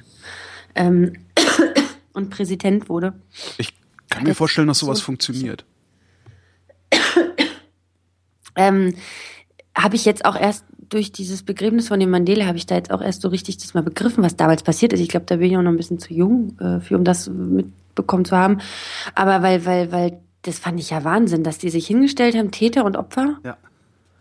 Und dann unter Tränen teilweise aber miteinander geredet haben. Und klar, also insofern gebe ich dir recht, Holgi, dass, ne, wenn das das wäre geil. Also ich das erfordert natürlich eine sich, unglaubliche Anstrengung. Wenn die sich hinsetzen würden und an einen Tisch, aber kriegt die, du kriegst die ja nicht mal an einem Tisch. Ich meine, ein Kerry, der, der, der, der, der pendelt jetzt äh, die ganze Zeit nonstop zwischen äh, hier Ramallah oder wo ist jetzt hier der Sitz, ne, in der Westbank und, und, und, und zwischen Jerusalem und Netanyahu hin und her, also zwischen Abbas und Netanyahu. Aber er kriegt sie nicht mal er kriegt sie ja nicht mal an einen Tisch. Also nicht mal ohne Mikro kriegt er sie an einen Tisch. Weißt du, das, finde ich das Kranke. Also ich glaube auch nicht, dass das auf der Ebene gelöst werden kann. Das ist, das ist wahrscheinlich ist das eine, eine übermenschliche Anstrengung, die die Israelis als Bevölkerung oder als Volk unternehmen müssen. Das, ich glaube, das muss aus dem Volk kommen, dass die sagen, okay, fuck, wir haben da, äh, wir haben da Mist gebaut so ein bisschen, also es hat, es hat in Deutschland ja auch halbwegs zumindest funktioniert. Also zumindest beim, beim äh, nicht vollkommen vernagelten Teil der deutschen Bevölkerung ist es ja auch so, dass, zumindest bilde ich mir ein, dass es so ist, dass sie sagen, oh, da haben wir aber äh, 33 bis 45 mal so richtig weltgeschichtlich verkackt. Mhm. Wir passen jetzt mal auf. Für die Zukunft passen wir jetzt mal auf. Und das ist, glaube ich, sehr tief drin in vielen Deutschen, wenn nicht sogar in den meisten. Also da kurz dazu, ich habe auch das Gefühl, da habe ich bei, sage ich mal, meiner oder unserer Generation jetzt das Gefühl, da haben die auch langsam keinen Bock mehr drauf. Also es ist mehr das Thema der Generation davor. Also es ist das Thema meiner Eltern. Also meine Mutter ist 45 geboren. Ich habe das Gefühl, das ist so dieses nachgeborenen äh, Thema, dieses auch äh, schlimme Wort von Kohl, dieses Gnade der späten Geburt war, aber trotz allem immer dieses Ventilieren. Und ich glaube, wir jetzt die nächste Generation, diese, diese, diese Enkelgeneration quasi auf beiden Seiten, Täter und Opfer, sind schon ein Stück weiter. Mhm. Habe ich das Gefühl. So. Und da, da, ich meine, meine Güte, da 45, ich meine, das ist jetzt auch schon, ne? So, ewig her quasi. Es war schon letztes Jahrhundert, jetzt ja. letztes Jahrtausend. Insofern, weil das war natürlich anders, wenn du da in den 50ern oder auch in den 70ern noch drüber gesprochen hast. Da mhm. sind wir jetzt natürlich 2014 haben wir einen ganz anderen Bezug dazu und können ganz anders über Holocaust, Shoah auch in der Verantwortung die wir sind. Es geht nicht mehr um Schuld, es ist nicht wirklich mehr eine Schulddebatte, sondern das es ist, ist doch schon lange nicht mehr. Das, eben, also das, eben, die, die vermeintliche genau. Schulddebatte packen halt die Neonazis aus, ja, wenn sie rechtfertigen ja, ja, wollen, dass sie die Juden wieder an die Wand stellen möchten. Also das ist halt. Ja, ja, na klar. Und, und ja, es geht aber nicht um Schuld. Also nee. im Prinzip kannst du es, finde ich, insofern küchenpsychologisch eigentlich mit einer Beziehung vergleichen. Ich meine, kennt, glaube ich, fast jeder, wenn du ne, in einer Partnerschaft bist und man streitet sich. Ähm, hm, wer geht jetzt auf den anderen zu und sagt, es tut mir leid? Ja. Und ne, wer, wer macht den ersten Schritt oder hat das Gefühl, er, er und, und, und darf vielleicht auch nicht so sehr das Gefühl dann bekommen, ich komme angekrochen. Mhm. So. Ne? Weil das ist, man will ja nicht, sage ich es, ist aus meiner Erfahrung jetzt so, man will ja nicht, nicht, nicht auf allen Vieren da irgendwie im Staube kriechen. Und ich glaube, das ist die Analogie jetzt zu Israel. Ich glaube, die haben keinen Bock oder können das nicht schwer. Sie sind auch viele Machos. Es ist auch eine starke Männergesellschaft, sehr ah ja. sich auf die Schultern klopfen. Manchmal hatte ich das Gefühl, ne, äh, ändert sich auch. Es gibt immer mehr junge Frauen, die da auch mitmischen wollen und sich engagieren. Jetzt auch in dieser sozialen Debatte mit diesen Mieten und so. Da ist eine Frau gewesen, die das initiiert hat und so. Da passiert was, aber es ist doch eine Macho-Gesellschaft und Macho möchte nicht unbedingt gerne einen Kniefall machen. Naja, und ja. Das, du hast, du musst ja auch immer, also wäre ich Israel, ja. also wäre ich Israel, ja. hätte ich halt auch ständig im Hinterkopf, ähm, dass wenn ich nachgebe, bin ich tot. Ja. Das ist ja, was ich gelernt habe über die letzten das, das 60, 70 vergessen. Jahre. Ja. Wenn ich nachgebe, bin ich tot. Wenn die anderen nachgeben, können wir reden. Wenn ich nachgebe, bin ich tot. Das ist, hast das du immer im Hinterkopf ja. und, und da eine Balance auch zu finden, zu sagen, okay, wie, wie tief erniedrige ich mich? Vor meinen Feinden, um mit denen ins Gespräch zu kommen. Das ist äh, klar, das ist, also ich möchte auch nicht Israel sein. Also ich bin froh, dass ich nicht in deren Haut stecke. Ja, ja also das denke ich auch oft genug. Mhm. Also, weil klar, das ist hochproblematisch. Ähm, ich sehe das halt auch so, also ich sehe halt auf beiden Seiten, sowohl palästinensisch, ich, wie gesagt, ich versuche auch immer beide Seiten zu sehen und ich kenne auch auf beiden Seiten Leute, die mir immer erzählen, weißt du was, Mira, ich hab da eigentlich keinen Bock mehr drauf. Ich will ja. eigentlich nur, ich meine, so wie du und ich, Holgi, weißt du, wir wollen doch, was wollen wir denn? Wir wollen Unsere einfach Ruhe unser stinknormales Leben leben. So, ja. und ich möchte nicht, wenn ich aus der Tür rausgehe, das Gefühl haben, mir hält jemand eine Knarre an, an den Schädel oder ich kann mich nicht in den Bus setzen, weil ich Angst habe, dass ich dann nicht mehr lebend rauskomme. Ja ne, so beide Seiten. Also so, weil auch die Palästinenser, denen geht's nicht gut unbedingt, ne? Ja, und auch den Israelis geht's, geht's auch nicht also gut. Also die haben sich jetzt einen Zaun gebaut um ihr schönes, tolles westliches Israel und damit ihnen keiner mehr äh, oder eine Mauer, wie du es nennen willst, aber damit die, die keiner mehr in die Luft bomben kann. Und seitdem sind die Selbstmordattentate ähm, extremst zurückgegangen. Das darf man nicht vergessen. Das ist eigentlich das Tragische, dass es auch noch aber sie, sie das ist auch noch einen guten Grund für, ja, aber das, ja. das Schlimme finde ich, als sie die Mauer gebaut haben, habe ich noch gesagt, das hört doch auf mit dem Scheiß, das wird überhaupt nichts bringen. Mhm. Und anscheinend gibt es doch ein Argument für die Mauer und das finde ich halt schrecklich. Das Problem ist, es, es, das, genau, die Mauer. Äh, die ist hässlich, also die macht das Leben ist, hässlich im die, Prinzip. Die, ja, klar, auch im übertragenen Sinne. Ja. Und du willst dich auch nicht einmauern ne, nee. müssen. Mhm.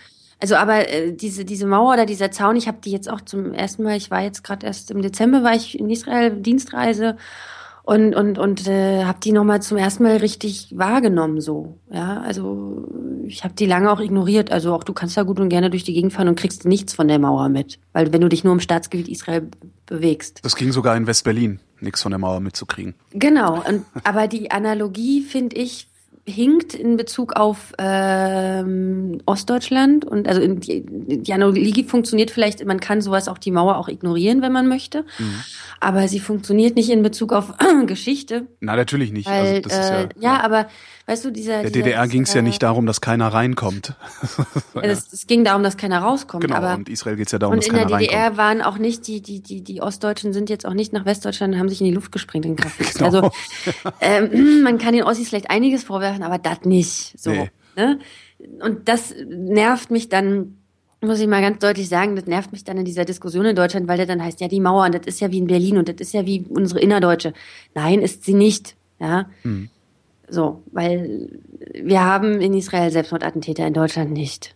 So, das ist und in Israel immer weniger durch diese Mauer. Ich wollte gerade sagen, dadurch man hört auch besser. man hört auch gar nichts, besser. aber dadurch wird sie legitimiert und es wäre halt genau. schön gewesen, wenn man sie hätte delegitimieren können, äh, indem die Attentate dadurch nicht weniger werden, sondern durch irgendwas anderes, weil dann hätte man so ein hässliches Ding äh, gar nicht erst dahinstellen müssen oder könnte es wieder abreißen. Aber anscheinend ist es halt nicht möglich, das wegzumachen. Und äh, noch nicht, vielleicht irgendwann, ich hoffe. Aber ja. ähm, so, aber es ist oft an vielen Stellen ist es halt ein Zaun. Das darf man auch nicht vergessen. Und sie ist auch diese diese Mauer ist halt oder dieser Zaun ist nicht komplett. Es ist immer noch nicht äh, komplett fertig gebaut. Und natürlich ist es ein Problem, wenn dann der große Bruder anfängt und sagt, hier, das ist zwar unser Stück Land, haben wir geerbt von unseren Ahnen, von Mama, Papa irgendwann, aber ähm, ich klaue dir jetzt mal was, weil ich da die Mauer, den Zaun, ich versetze den jetzt mal um fünf Meter. Ja.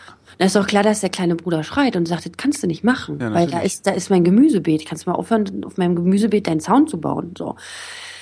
ne, und das, da nehmen warum, die warum beide. kriegen die das, aber warum kriegen die das nicht in den Griff? Also warum kriegt Israel das nicht in den Griff? Das ist halt auch was, was natürlich auch, ich krieg's auch wieder nur über die Medien mit, aber ich habe das Gefühl oder den Eindruck, dass du als Palästinenser da unten in einer ständigen Gängelung lebst. Also sie gehen dir halt immer irgendwie auf den Sack. Ist das wirklich so? Es war schon anders. Es war schon anders. Das ist, das ist das Traurige eigentlich, weil man darf auch nicht, also wie gesagt, 90er Jahre äh, ne, Annäherung Clinton extremst. damals war das, ne? Ja. Clinton hat da ganz viel gemacht und hat ne, Friedenspreis für äh, alle drei Jahre Arafat und auch Rabin, der dann leider von einem jüdischen Attentäter erschossen wurde. Attentäter erschossen wurde. Das tut mir bis heute weh. Also das ist auch was den Israelis, glaube ich. Da sind die in so eine Schockstarre versetzt worden, dadurch, dass Rabin ermordet wurde von ihren eigenen Leuten. Also ich meine, extreme Leute haben wir auch, Spackos gibt's überall, ne? Aber ist ja nicht die Mehrheit, Gott sei Dank, aber halt, es, es war einer von ihnen. Doch trotz allem, auch wenn er extrem war, aber es war einer von ihnen. Und das ist das Traurige, weil sonst hätten sie natürlich, äh, die bösen Palästinenser, äh, ne, die Terroristen so, äh, und dann kannst du natürlich in so eine Argumentation verfallen und das geht nicht. So, und da sind die irgendwie in so eine Schockstarre ver, ver, verfallen worden. Problem ist halt vorher, oder auch gerade, ich war das erste Mal in Israel in 93, glaube ich, also gerade zu dieser Phase, wo sich beruhigt hatte, da sind wir nach Bethlehem gefahren. Wir sind auch noch nach Jericho gekommen, ohne Probleme. Da gab es keine Checkpoints, die wurden abgebaut. Es gab ähm, als, als Tourist kommst du eh un, problemloser irgendwo dahin, ist klar. Ne? Also, aber so auf beiden Seiten. Aber ähm, damals war es wirklich, da gab es keine Mauer und du konntest wirklich Bethlehem, du konntest äh, nach Hebron. Äh, und heute ist das ja wirklich so verschanzt und verbarrikadiert und es tut mir im Herzen weh, ja, weil, weil, weil du da gar nicht, die Begegnung findet ja gar nicht mehr statt. Weißt du, in den 90ern oder auch davor haben nun mal auch ganz viele Palästinenser oder Araber auch in Israel gelebt und gearbeitet. Also es gibt natürlich auch immer noch einen hohen arabischen Anteil im, im wirklich Staatsgebiet Israels, darf man nicht vergessen, die sich teilweise auch als Palästinenser, teilweise als Araber verstehen, teilweise als Israelis verstehen, um das noch zu verkomplizieren. Aber ähm, genau, und es gibt noch Drusen und es gibt noch Bahai und aber gut, egal, so können wir noch ewig drüber reden, so, aber es gibt ne, äh, unterschiedliche Identitäten und dieser Austausch findet ja zwangsläufig nicht mehr statt, seitdem jetzt einmal die zweite Intifada war, Steht- sprich der Friedenskongress, äh, Friedensprozess gescheitert ist. Steht halt keiner mehr zusammen und raucht eine Zigarette. ne? Und Quatsch. Genau, Ja. genau, genau so ist es. Dass du halt, ich habe in Jerusalem 2001 gelebt, da war es noch.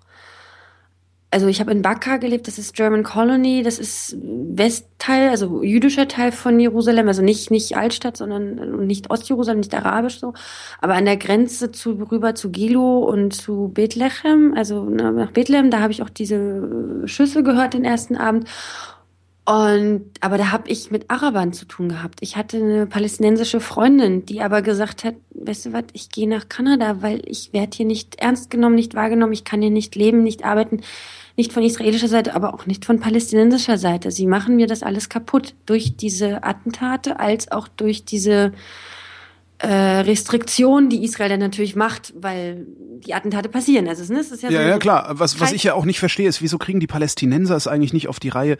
Also es gibt ja so diese, äh, jeden Tag werden, was weiß ich, wie viele Raketen aus dem Gazastreifen auf Israel abgefeuert, heißt's immer.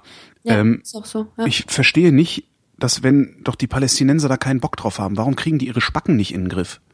Problem ist, weil Also ich meine, wenn hier mein Nachbar anfangen würde, ständig irgendwelche Raketen zu bauen, was machst du dann? da rufe ich die Bullen.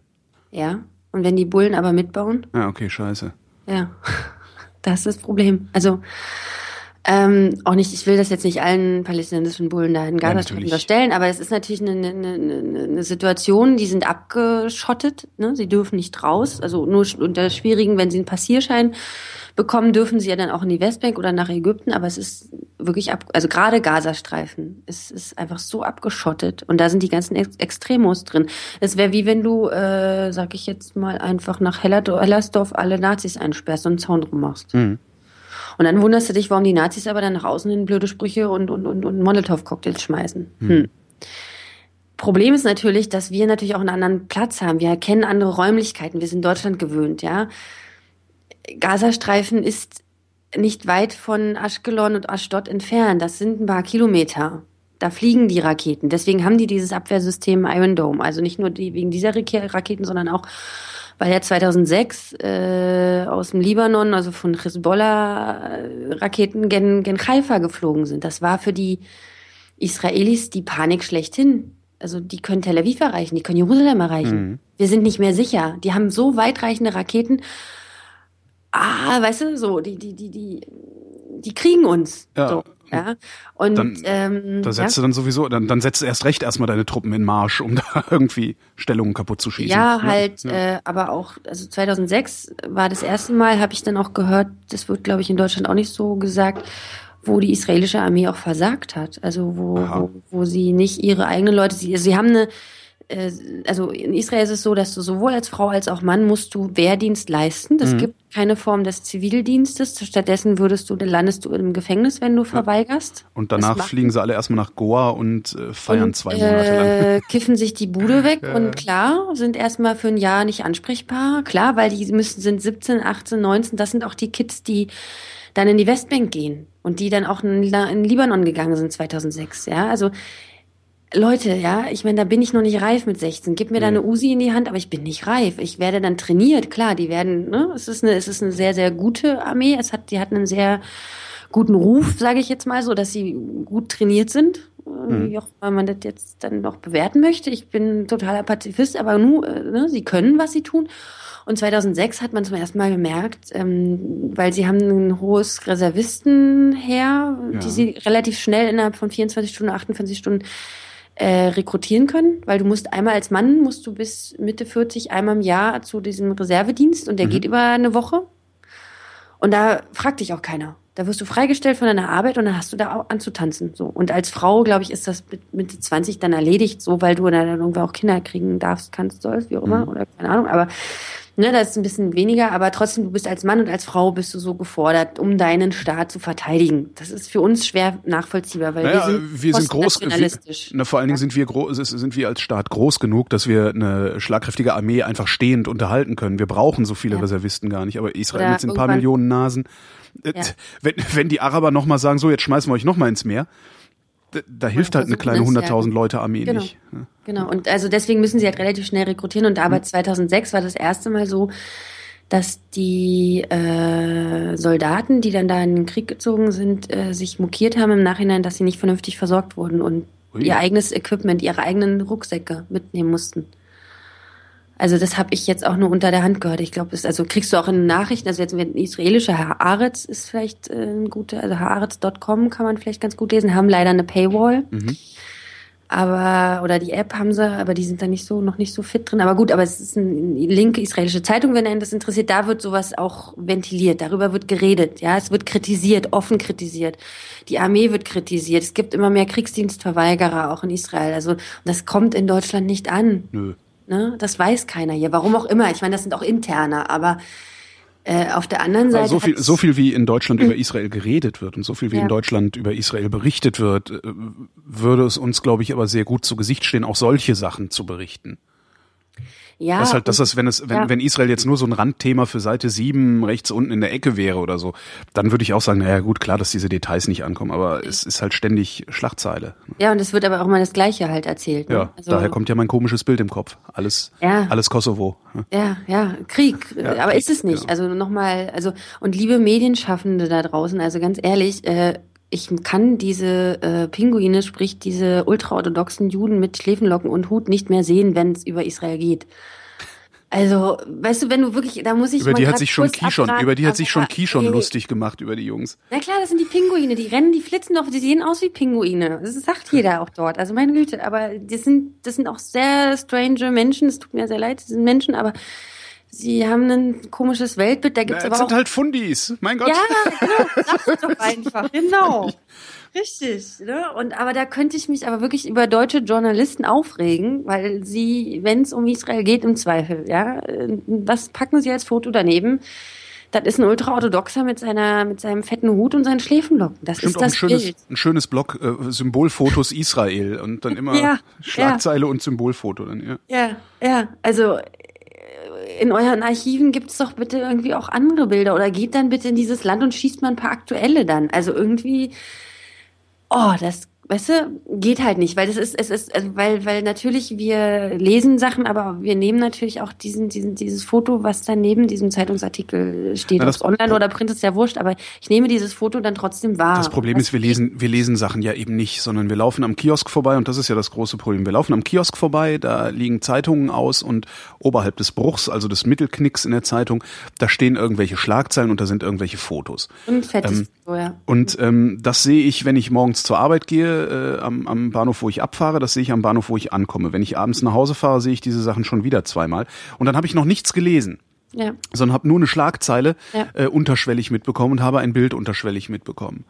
Ähm, und daher kommen ja die Bilder in unserem Kopf. Wenn, wenn ich jetzt hingehen würde und sagen, oh, ein Israel-Bericht, den lese ich mir jetzt mal aufmerksam durch. Es gibt ja auch genug äh, Online-Medien. Äh, mhm. Äh, du kannst, weiß ich nicht, die jüdische Allgemeine lesen. Mhm. Äh, da, da, wird ja mhm. wirklich dein Bild äh, wesentlich stärker differenziert. Mhm. Äh, tust du aber nicht, sondern du siehst halt mhm. immer nur diese Schlagzeilen. Und mhm. kein Wunder, dass wir denken, Israel sähe so aus und die Israelis sähen so aus. Und wenn wir dann auch noch Fernsehredakteure werden, mhm. und dieses Bild längst im Kopf haben, weil es seit 30 Jahren äh, von der Zeitung scheint, ja, dann mache ich halt auch solche Fernsehbilder. Ja, aber das ist doch eigentlich dann der Job des Journalisten, sage ich jetzt ja, mal, dass er das doch hinterfragen soll, bitte schön. Eigentlich also der Job des Journalisten ist, äh, ja. Diskutieren die Journalisten gerade übrigens. Das ist ganz interessant. Ja, ja, ich, ich, ich verfolge das auch. Ich finde das hochspannend. Also mhm. und, und äh, weil, weil ich der Meinung bin, es geht auch darum, halt Themen aufzubereiten. Und das ist halt eine Möglichkeit, was oder sage ich mal so, was die Journalisten vielleicht machen sollten, Themen Absolut. aufzubereiten, Dinge zu erklären, die ich nun mal, wo ich keine Ahnung von habe. Es geht halt ja? halt um das Problem ist halt ein Glaubwürdigkeitsproblem und der Journalismus, ja. der hat sich ja. über die letzten Jahrzehnte halt dahin manövriert. Das merkst du ja selber. Ähm, ich habe gestern, letztendlich ist das ja auch ein journalistisches Produkt, was wir hier machen, auch wenn ich immer versuche, kein Journalist sein zu wollen. Ähm, Gestern habe ich ein anderes journalistisches Produkt äh, gemacht, nämlich eine Sendung über Jerusalem oder über Israel. Du ja. hast mehr Ahnung und hast festgestellt, wie schlecht du eigentlich informiert worden bist. Ja. Und das hast du halt ständig. Ne? Bei allen Dingen, die ich, von denen ich Ahnung habe, wenn die Medien darüber berichten, fällt ja. mir auf, dass ich schlecht informiert worden bin.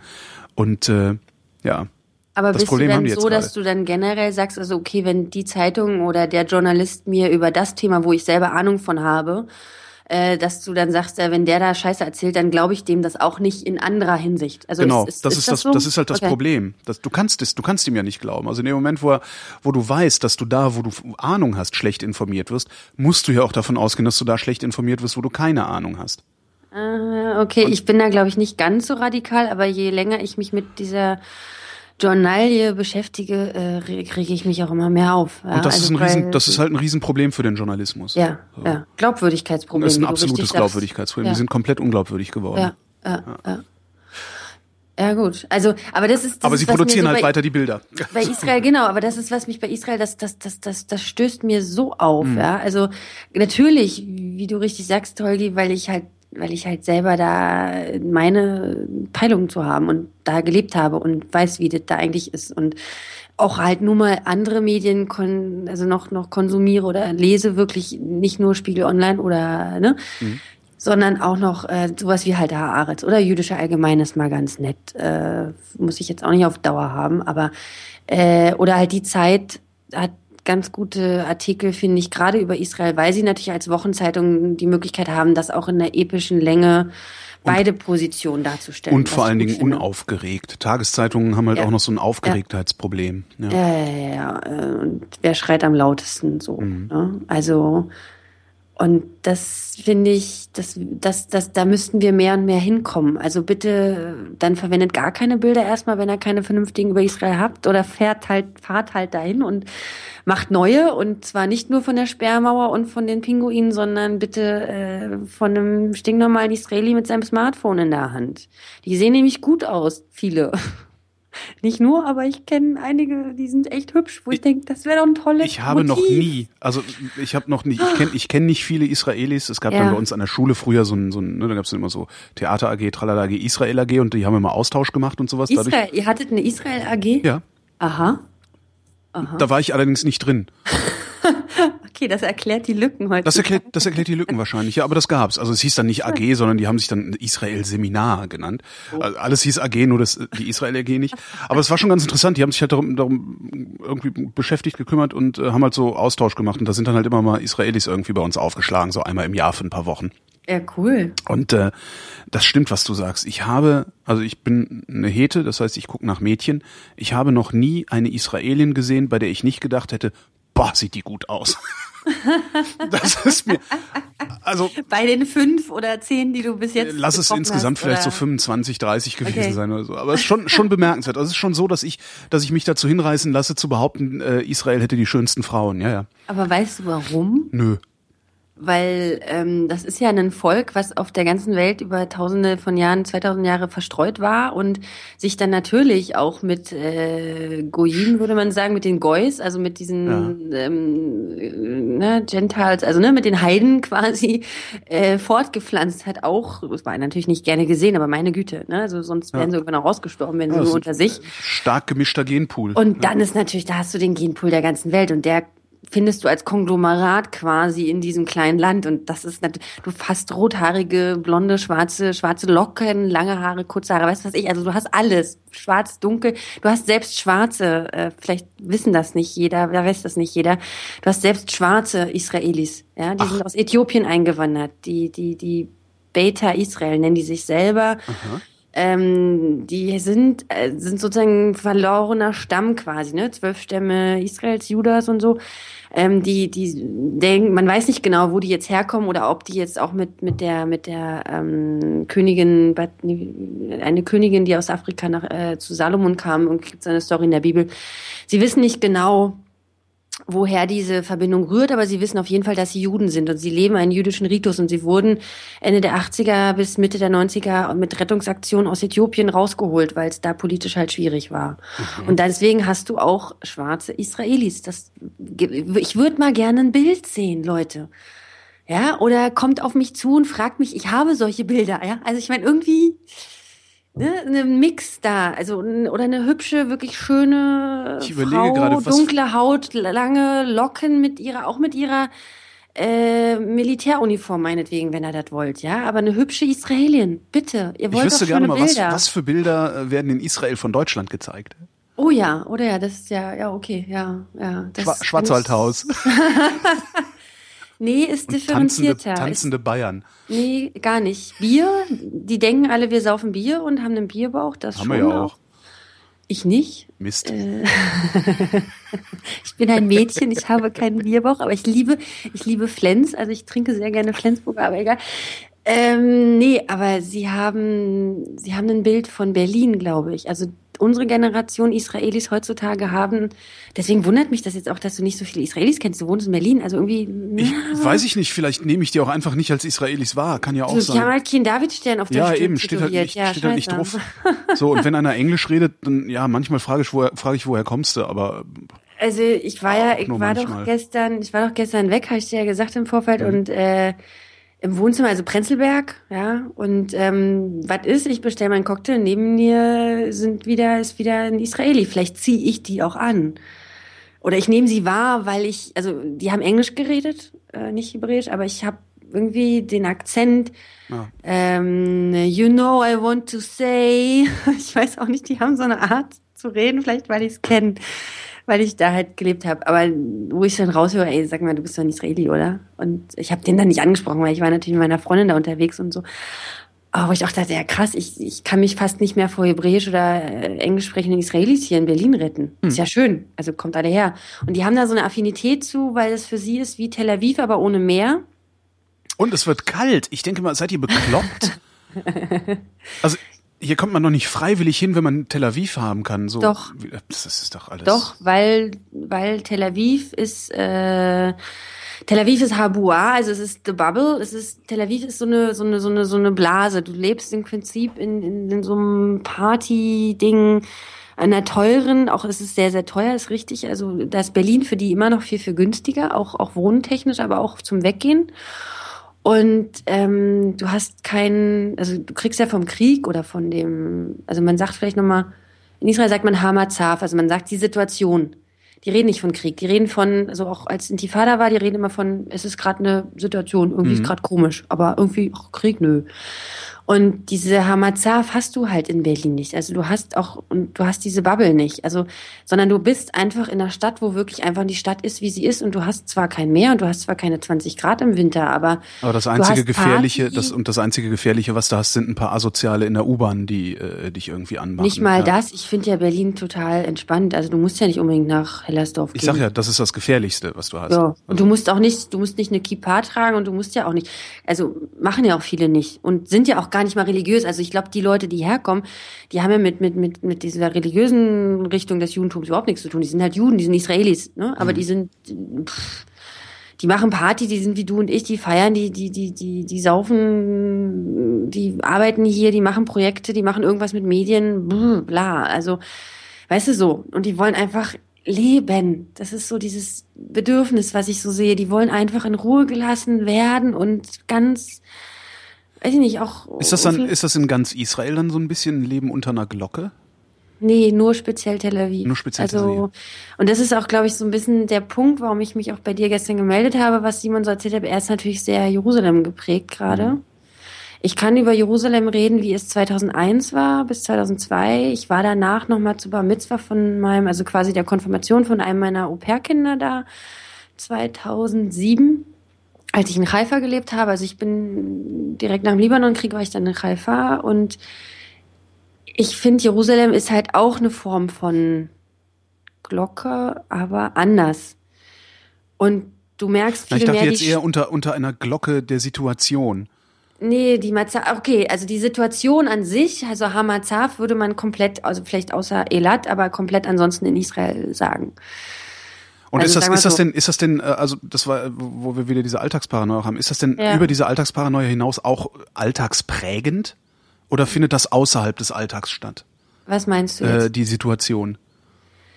Es ist insofern prägend, ähm, dass du dir immer im Klaren bist, es könnte heute mein letzter Tag sein. Und so mhm. leben die auch. So fahren die Auto. Ich habe ja keine Zeit. So leben sie auch im Miteinander kommen, wenn du dann sagst, ach nee, heute habe ich keine Zeit, wie sieht's denn nächste Woche bei dir aus? Dann sagst du, also gerade zu Zeiten der Intifade, jetzt ist ja gerade ruhig, muss man ja mhm. sagen. Momentan nochmal zum Mitschreiben für alle da draußen, ihr könnt nach Israel fahren, auch wenn in Syrien Krieg ist, da ist wirklich Krieg, da sollte man nicht hin, aber in Israel kann man momentan sein, es ist ruhig, äh, ne? es ist keine Intifada, es ist kein Krieg. So. Also zu Zeiten der Intifada hast du das schon nochmal, da, da war dieses mehr, dieses Drängende und dieses, äh, wie nächste Woche Mira treffen, nee, wenn, dann will ich dich aber heute treffen. Wieso hast du keine Zeit? Was denn, was denn, ne? Also dieses sehr so zu pushen auch und, und weil man nicht wusste, ups, wie lange, wie lange haben wir eigentlich noch? Und mhm. dann lass uns das Beste draus machen, lass uns das Leben genießen, gut essen gehen, lass uns rausgehen. Und sie gehen trotz allem, das ist halt das Faszinierende eigentlich, dass trotz der Situation, also Hamazav, ja, gehen die Israelis oder ich dann auch, ich bin in Cafés gegangen. Dann hatte ich einen Security vor der Nase, der hat mich nach meiner Tasche gefragt, hat mich gefragt, hast du eine Waffe? Ja, Jeschlach Neschek, hast du eine Waffe? Willst so, so eine, eine Schusswaffe? Mhm. ich mal gesagt, nee, habe ich nicht. Aber weil viele sich auch selber bewaffnet haben zu dieser Zeit. Momentan ist wieder ein bisschen entspannter halt, ne, ist klar, aber und trotzdem gehen wir raus. Trotzdem sind die Israelis, gehen in Cafés, gehen ins Kino, gehen äh, auf Partys und weil sie sagen, ich habe nur heute, ich habe noch morgen, weiß ich, wie lange ich noch habe, weiß keiner. Aber sie leben mehr in diesem Bewusstsein. Ne? Es geht uns ja allen so. Also wir können ja morgen vom Zug überfahren werden oder im Auto und ne, weiß der kennt nicht, aber aber dieses Bewusstsein ist halt eher da, sagen wir mal so.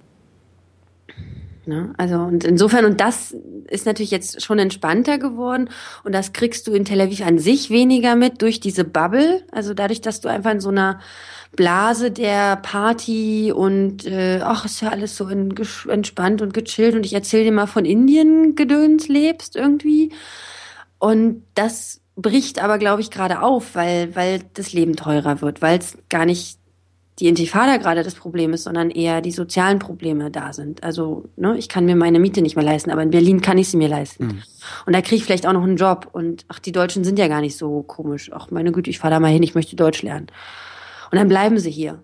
Und äh, es kommen immer mehr. Also ich weiß nicht, wie viel wir mittlerweile irgendwie Zahlen habe ich gehört. 10.000 Israelis haben wir mittlerweile in Berlin. Ist für wow. natürlich scheiße. weil das ist Brain Drain, ja. Also, ne, denen fehlen ihre eigenen Leute mhm. quasi dann.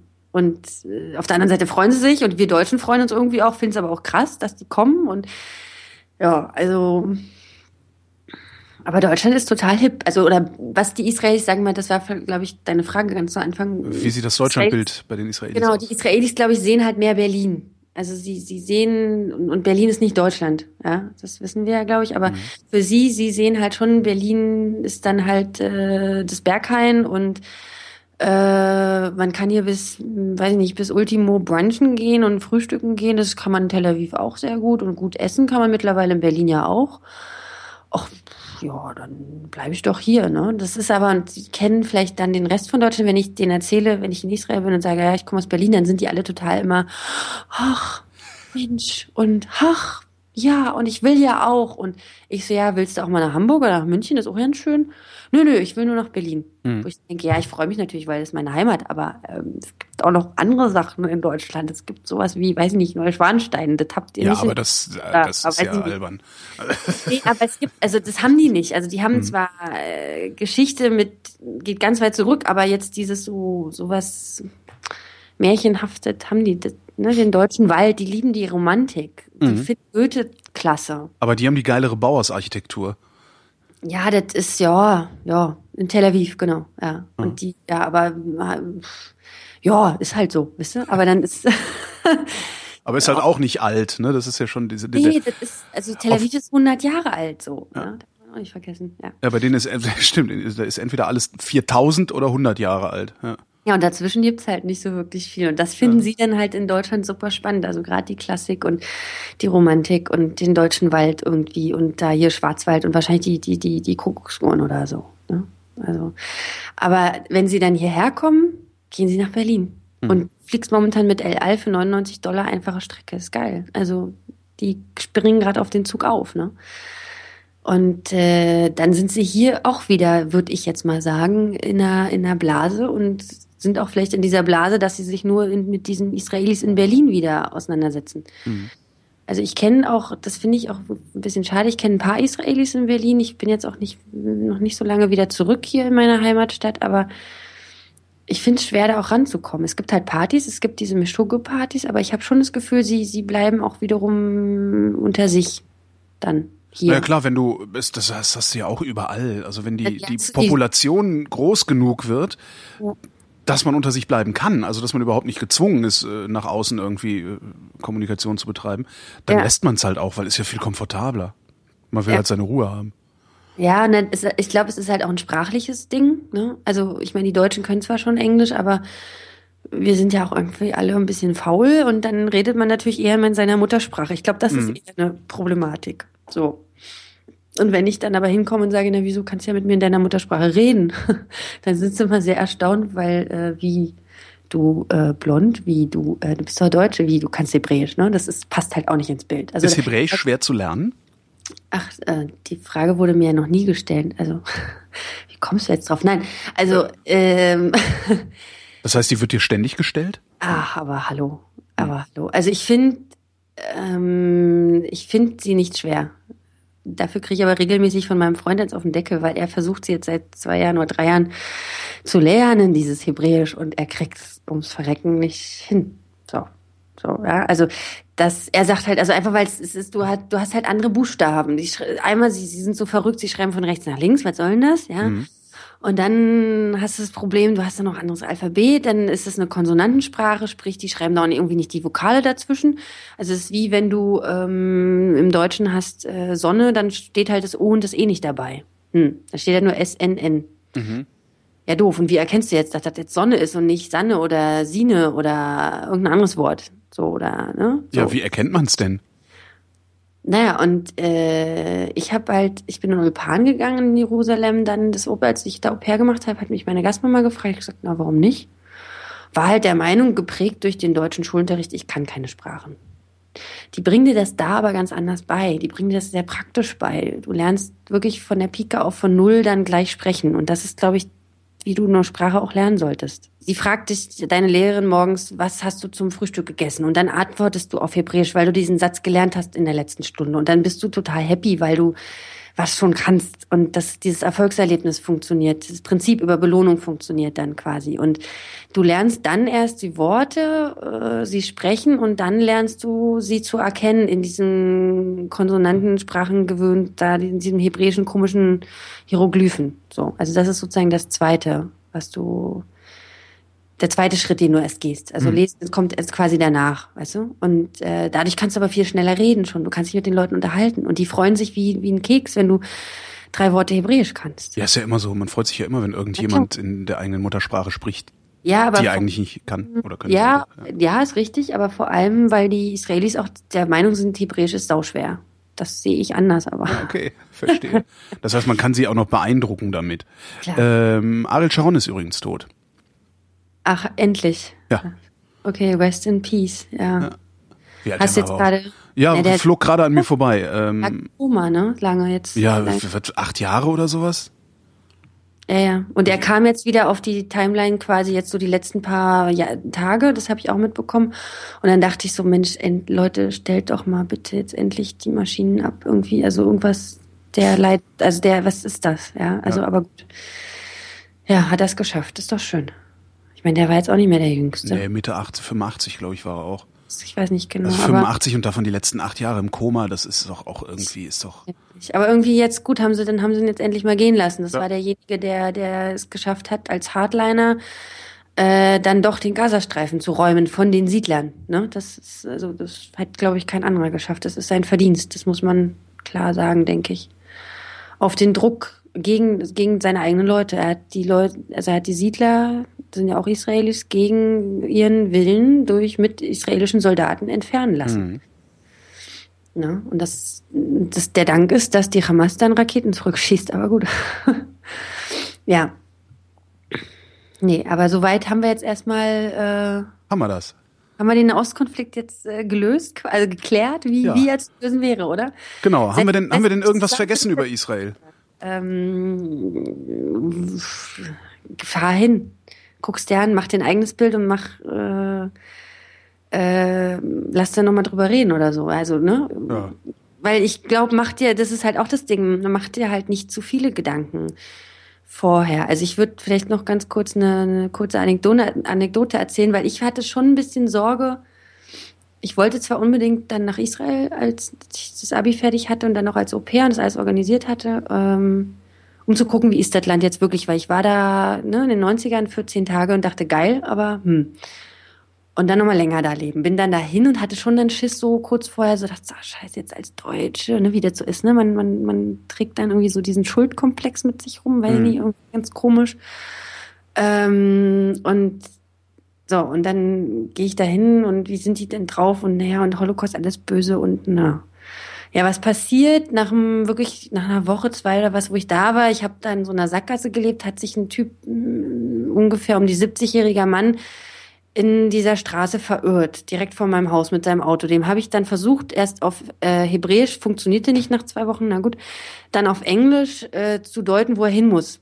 Dann sprach er mich an und meinte, sag mal, wo kommst du denn her? Ich so, ja, Berlin. Ja, dann ähm, können wir noch Deutsch reden. Und er sprach so ein antiquiertes Deutsch, also so ein, ähm, weißt du, also so, ja, so, so, ne?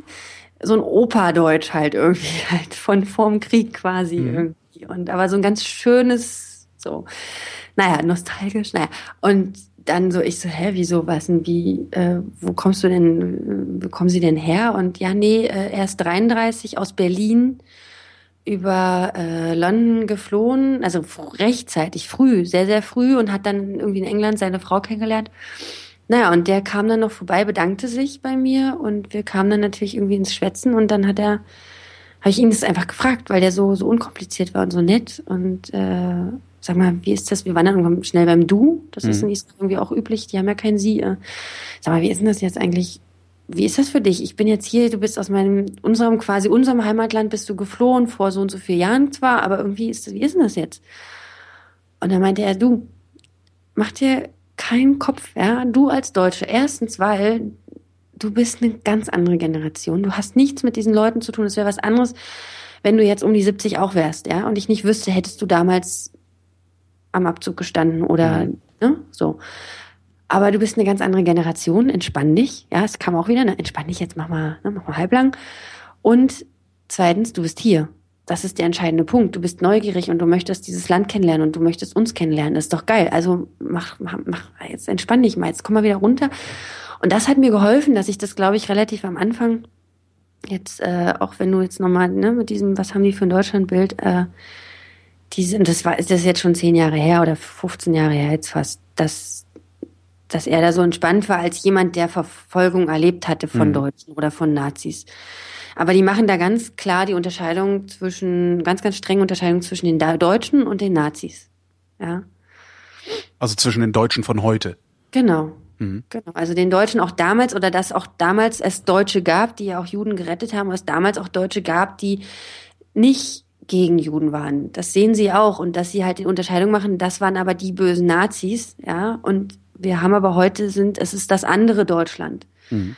Das ist ein Begriff, den Ben Gurion geprägt hat, der ja der erste war, der auch mit Adenauer geredet hat. Ich meine, wir haben jetzt, wir feiern 2015 60 Jahre diplomatische Beziehung. Das ist, ne, das war sehr, sehr früh. Also, dass die Deutschen wieder mit den, die Israelis wieder mit den Deutschen geredet haben und umgedreht. So. Ne.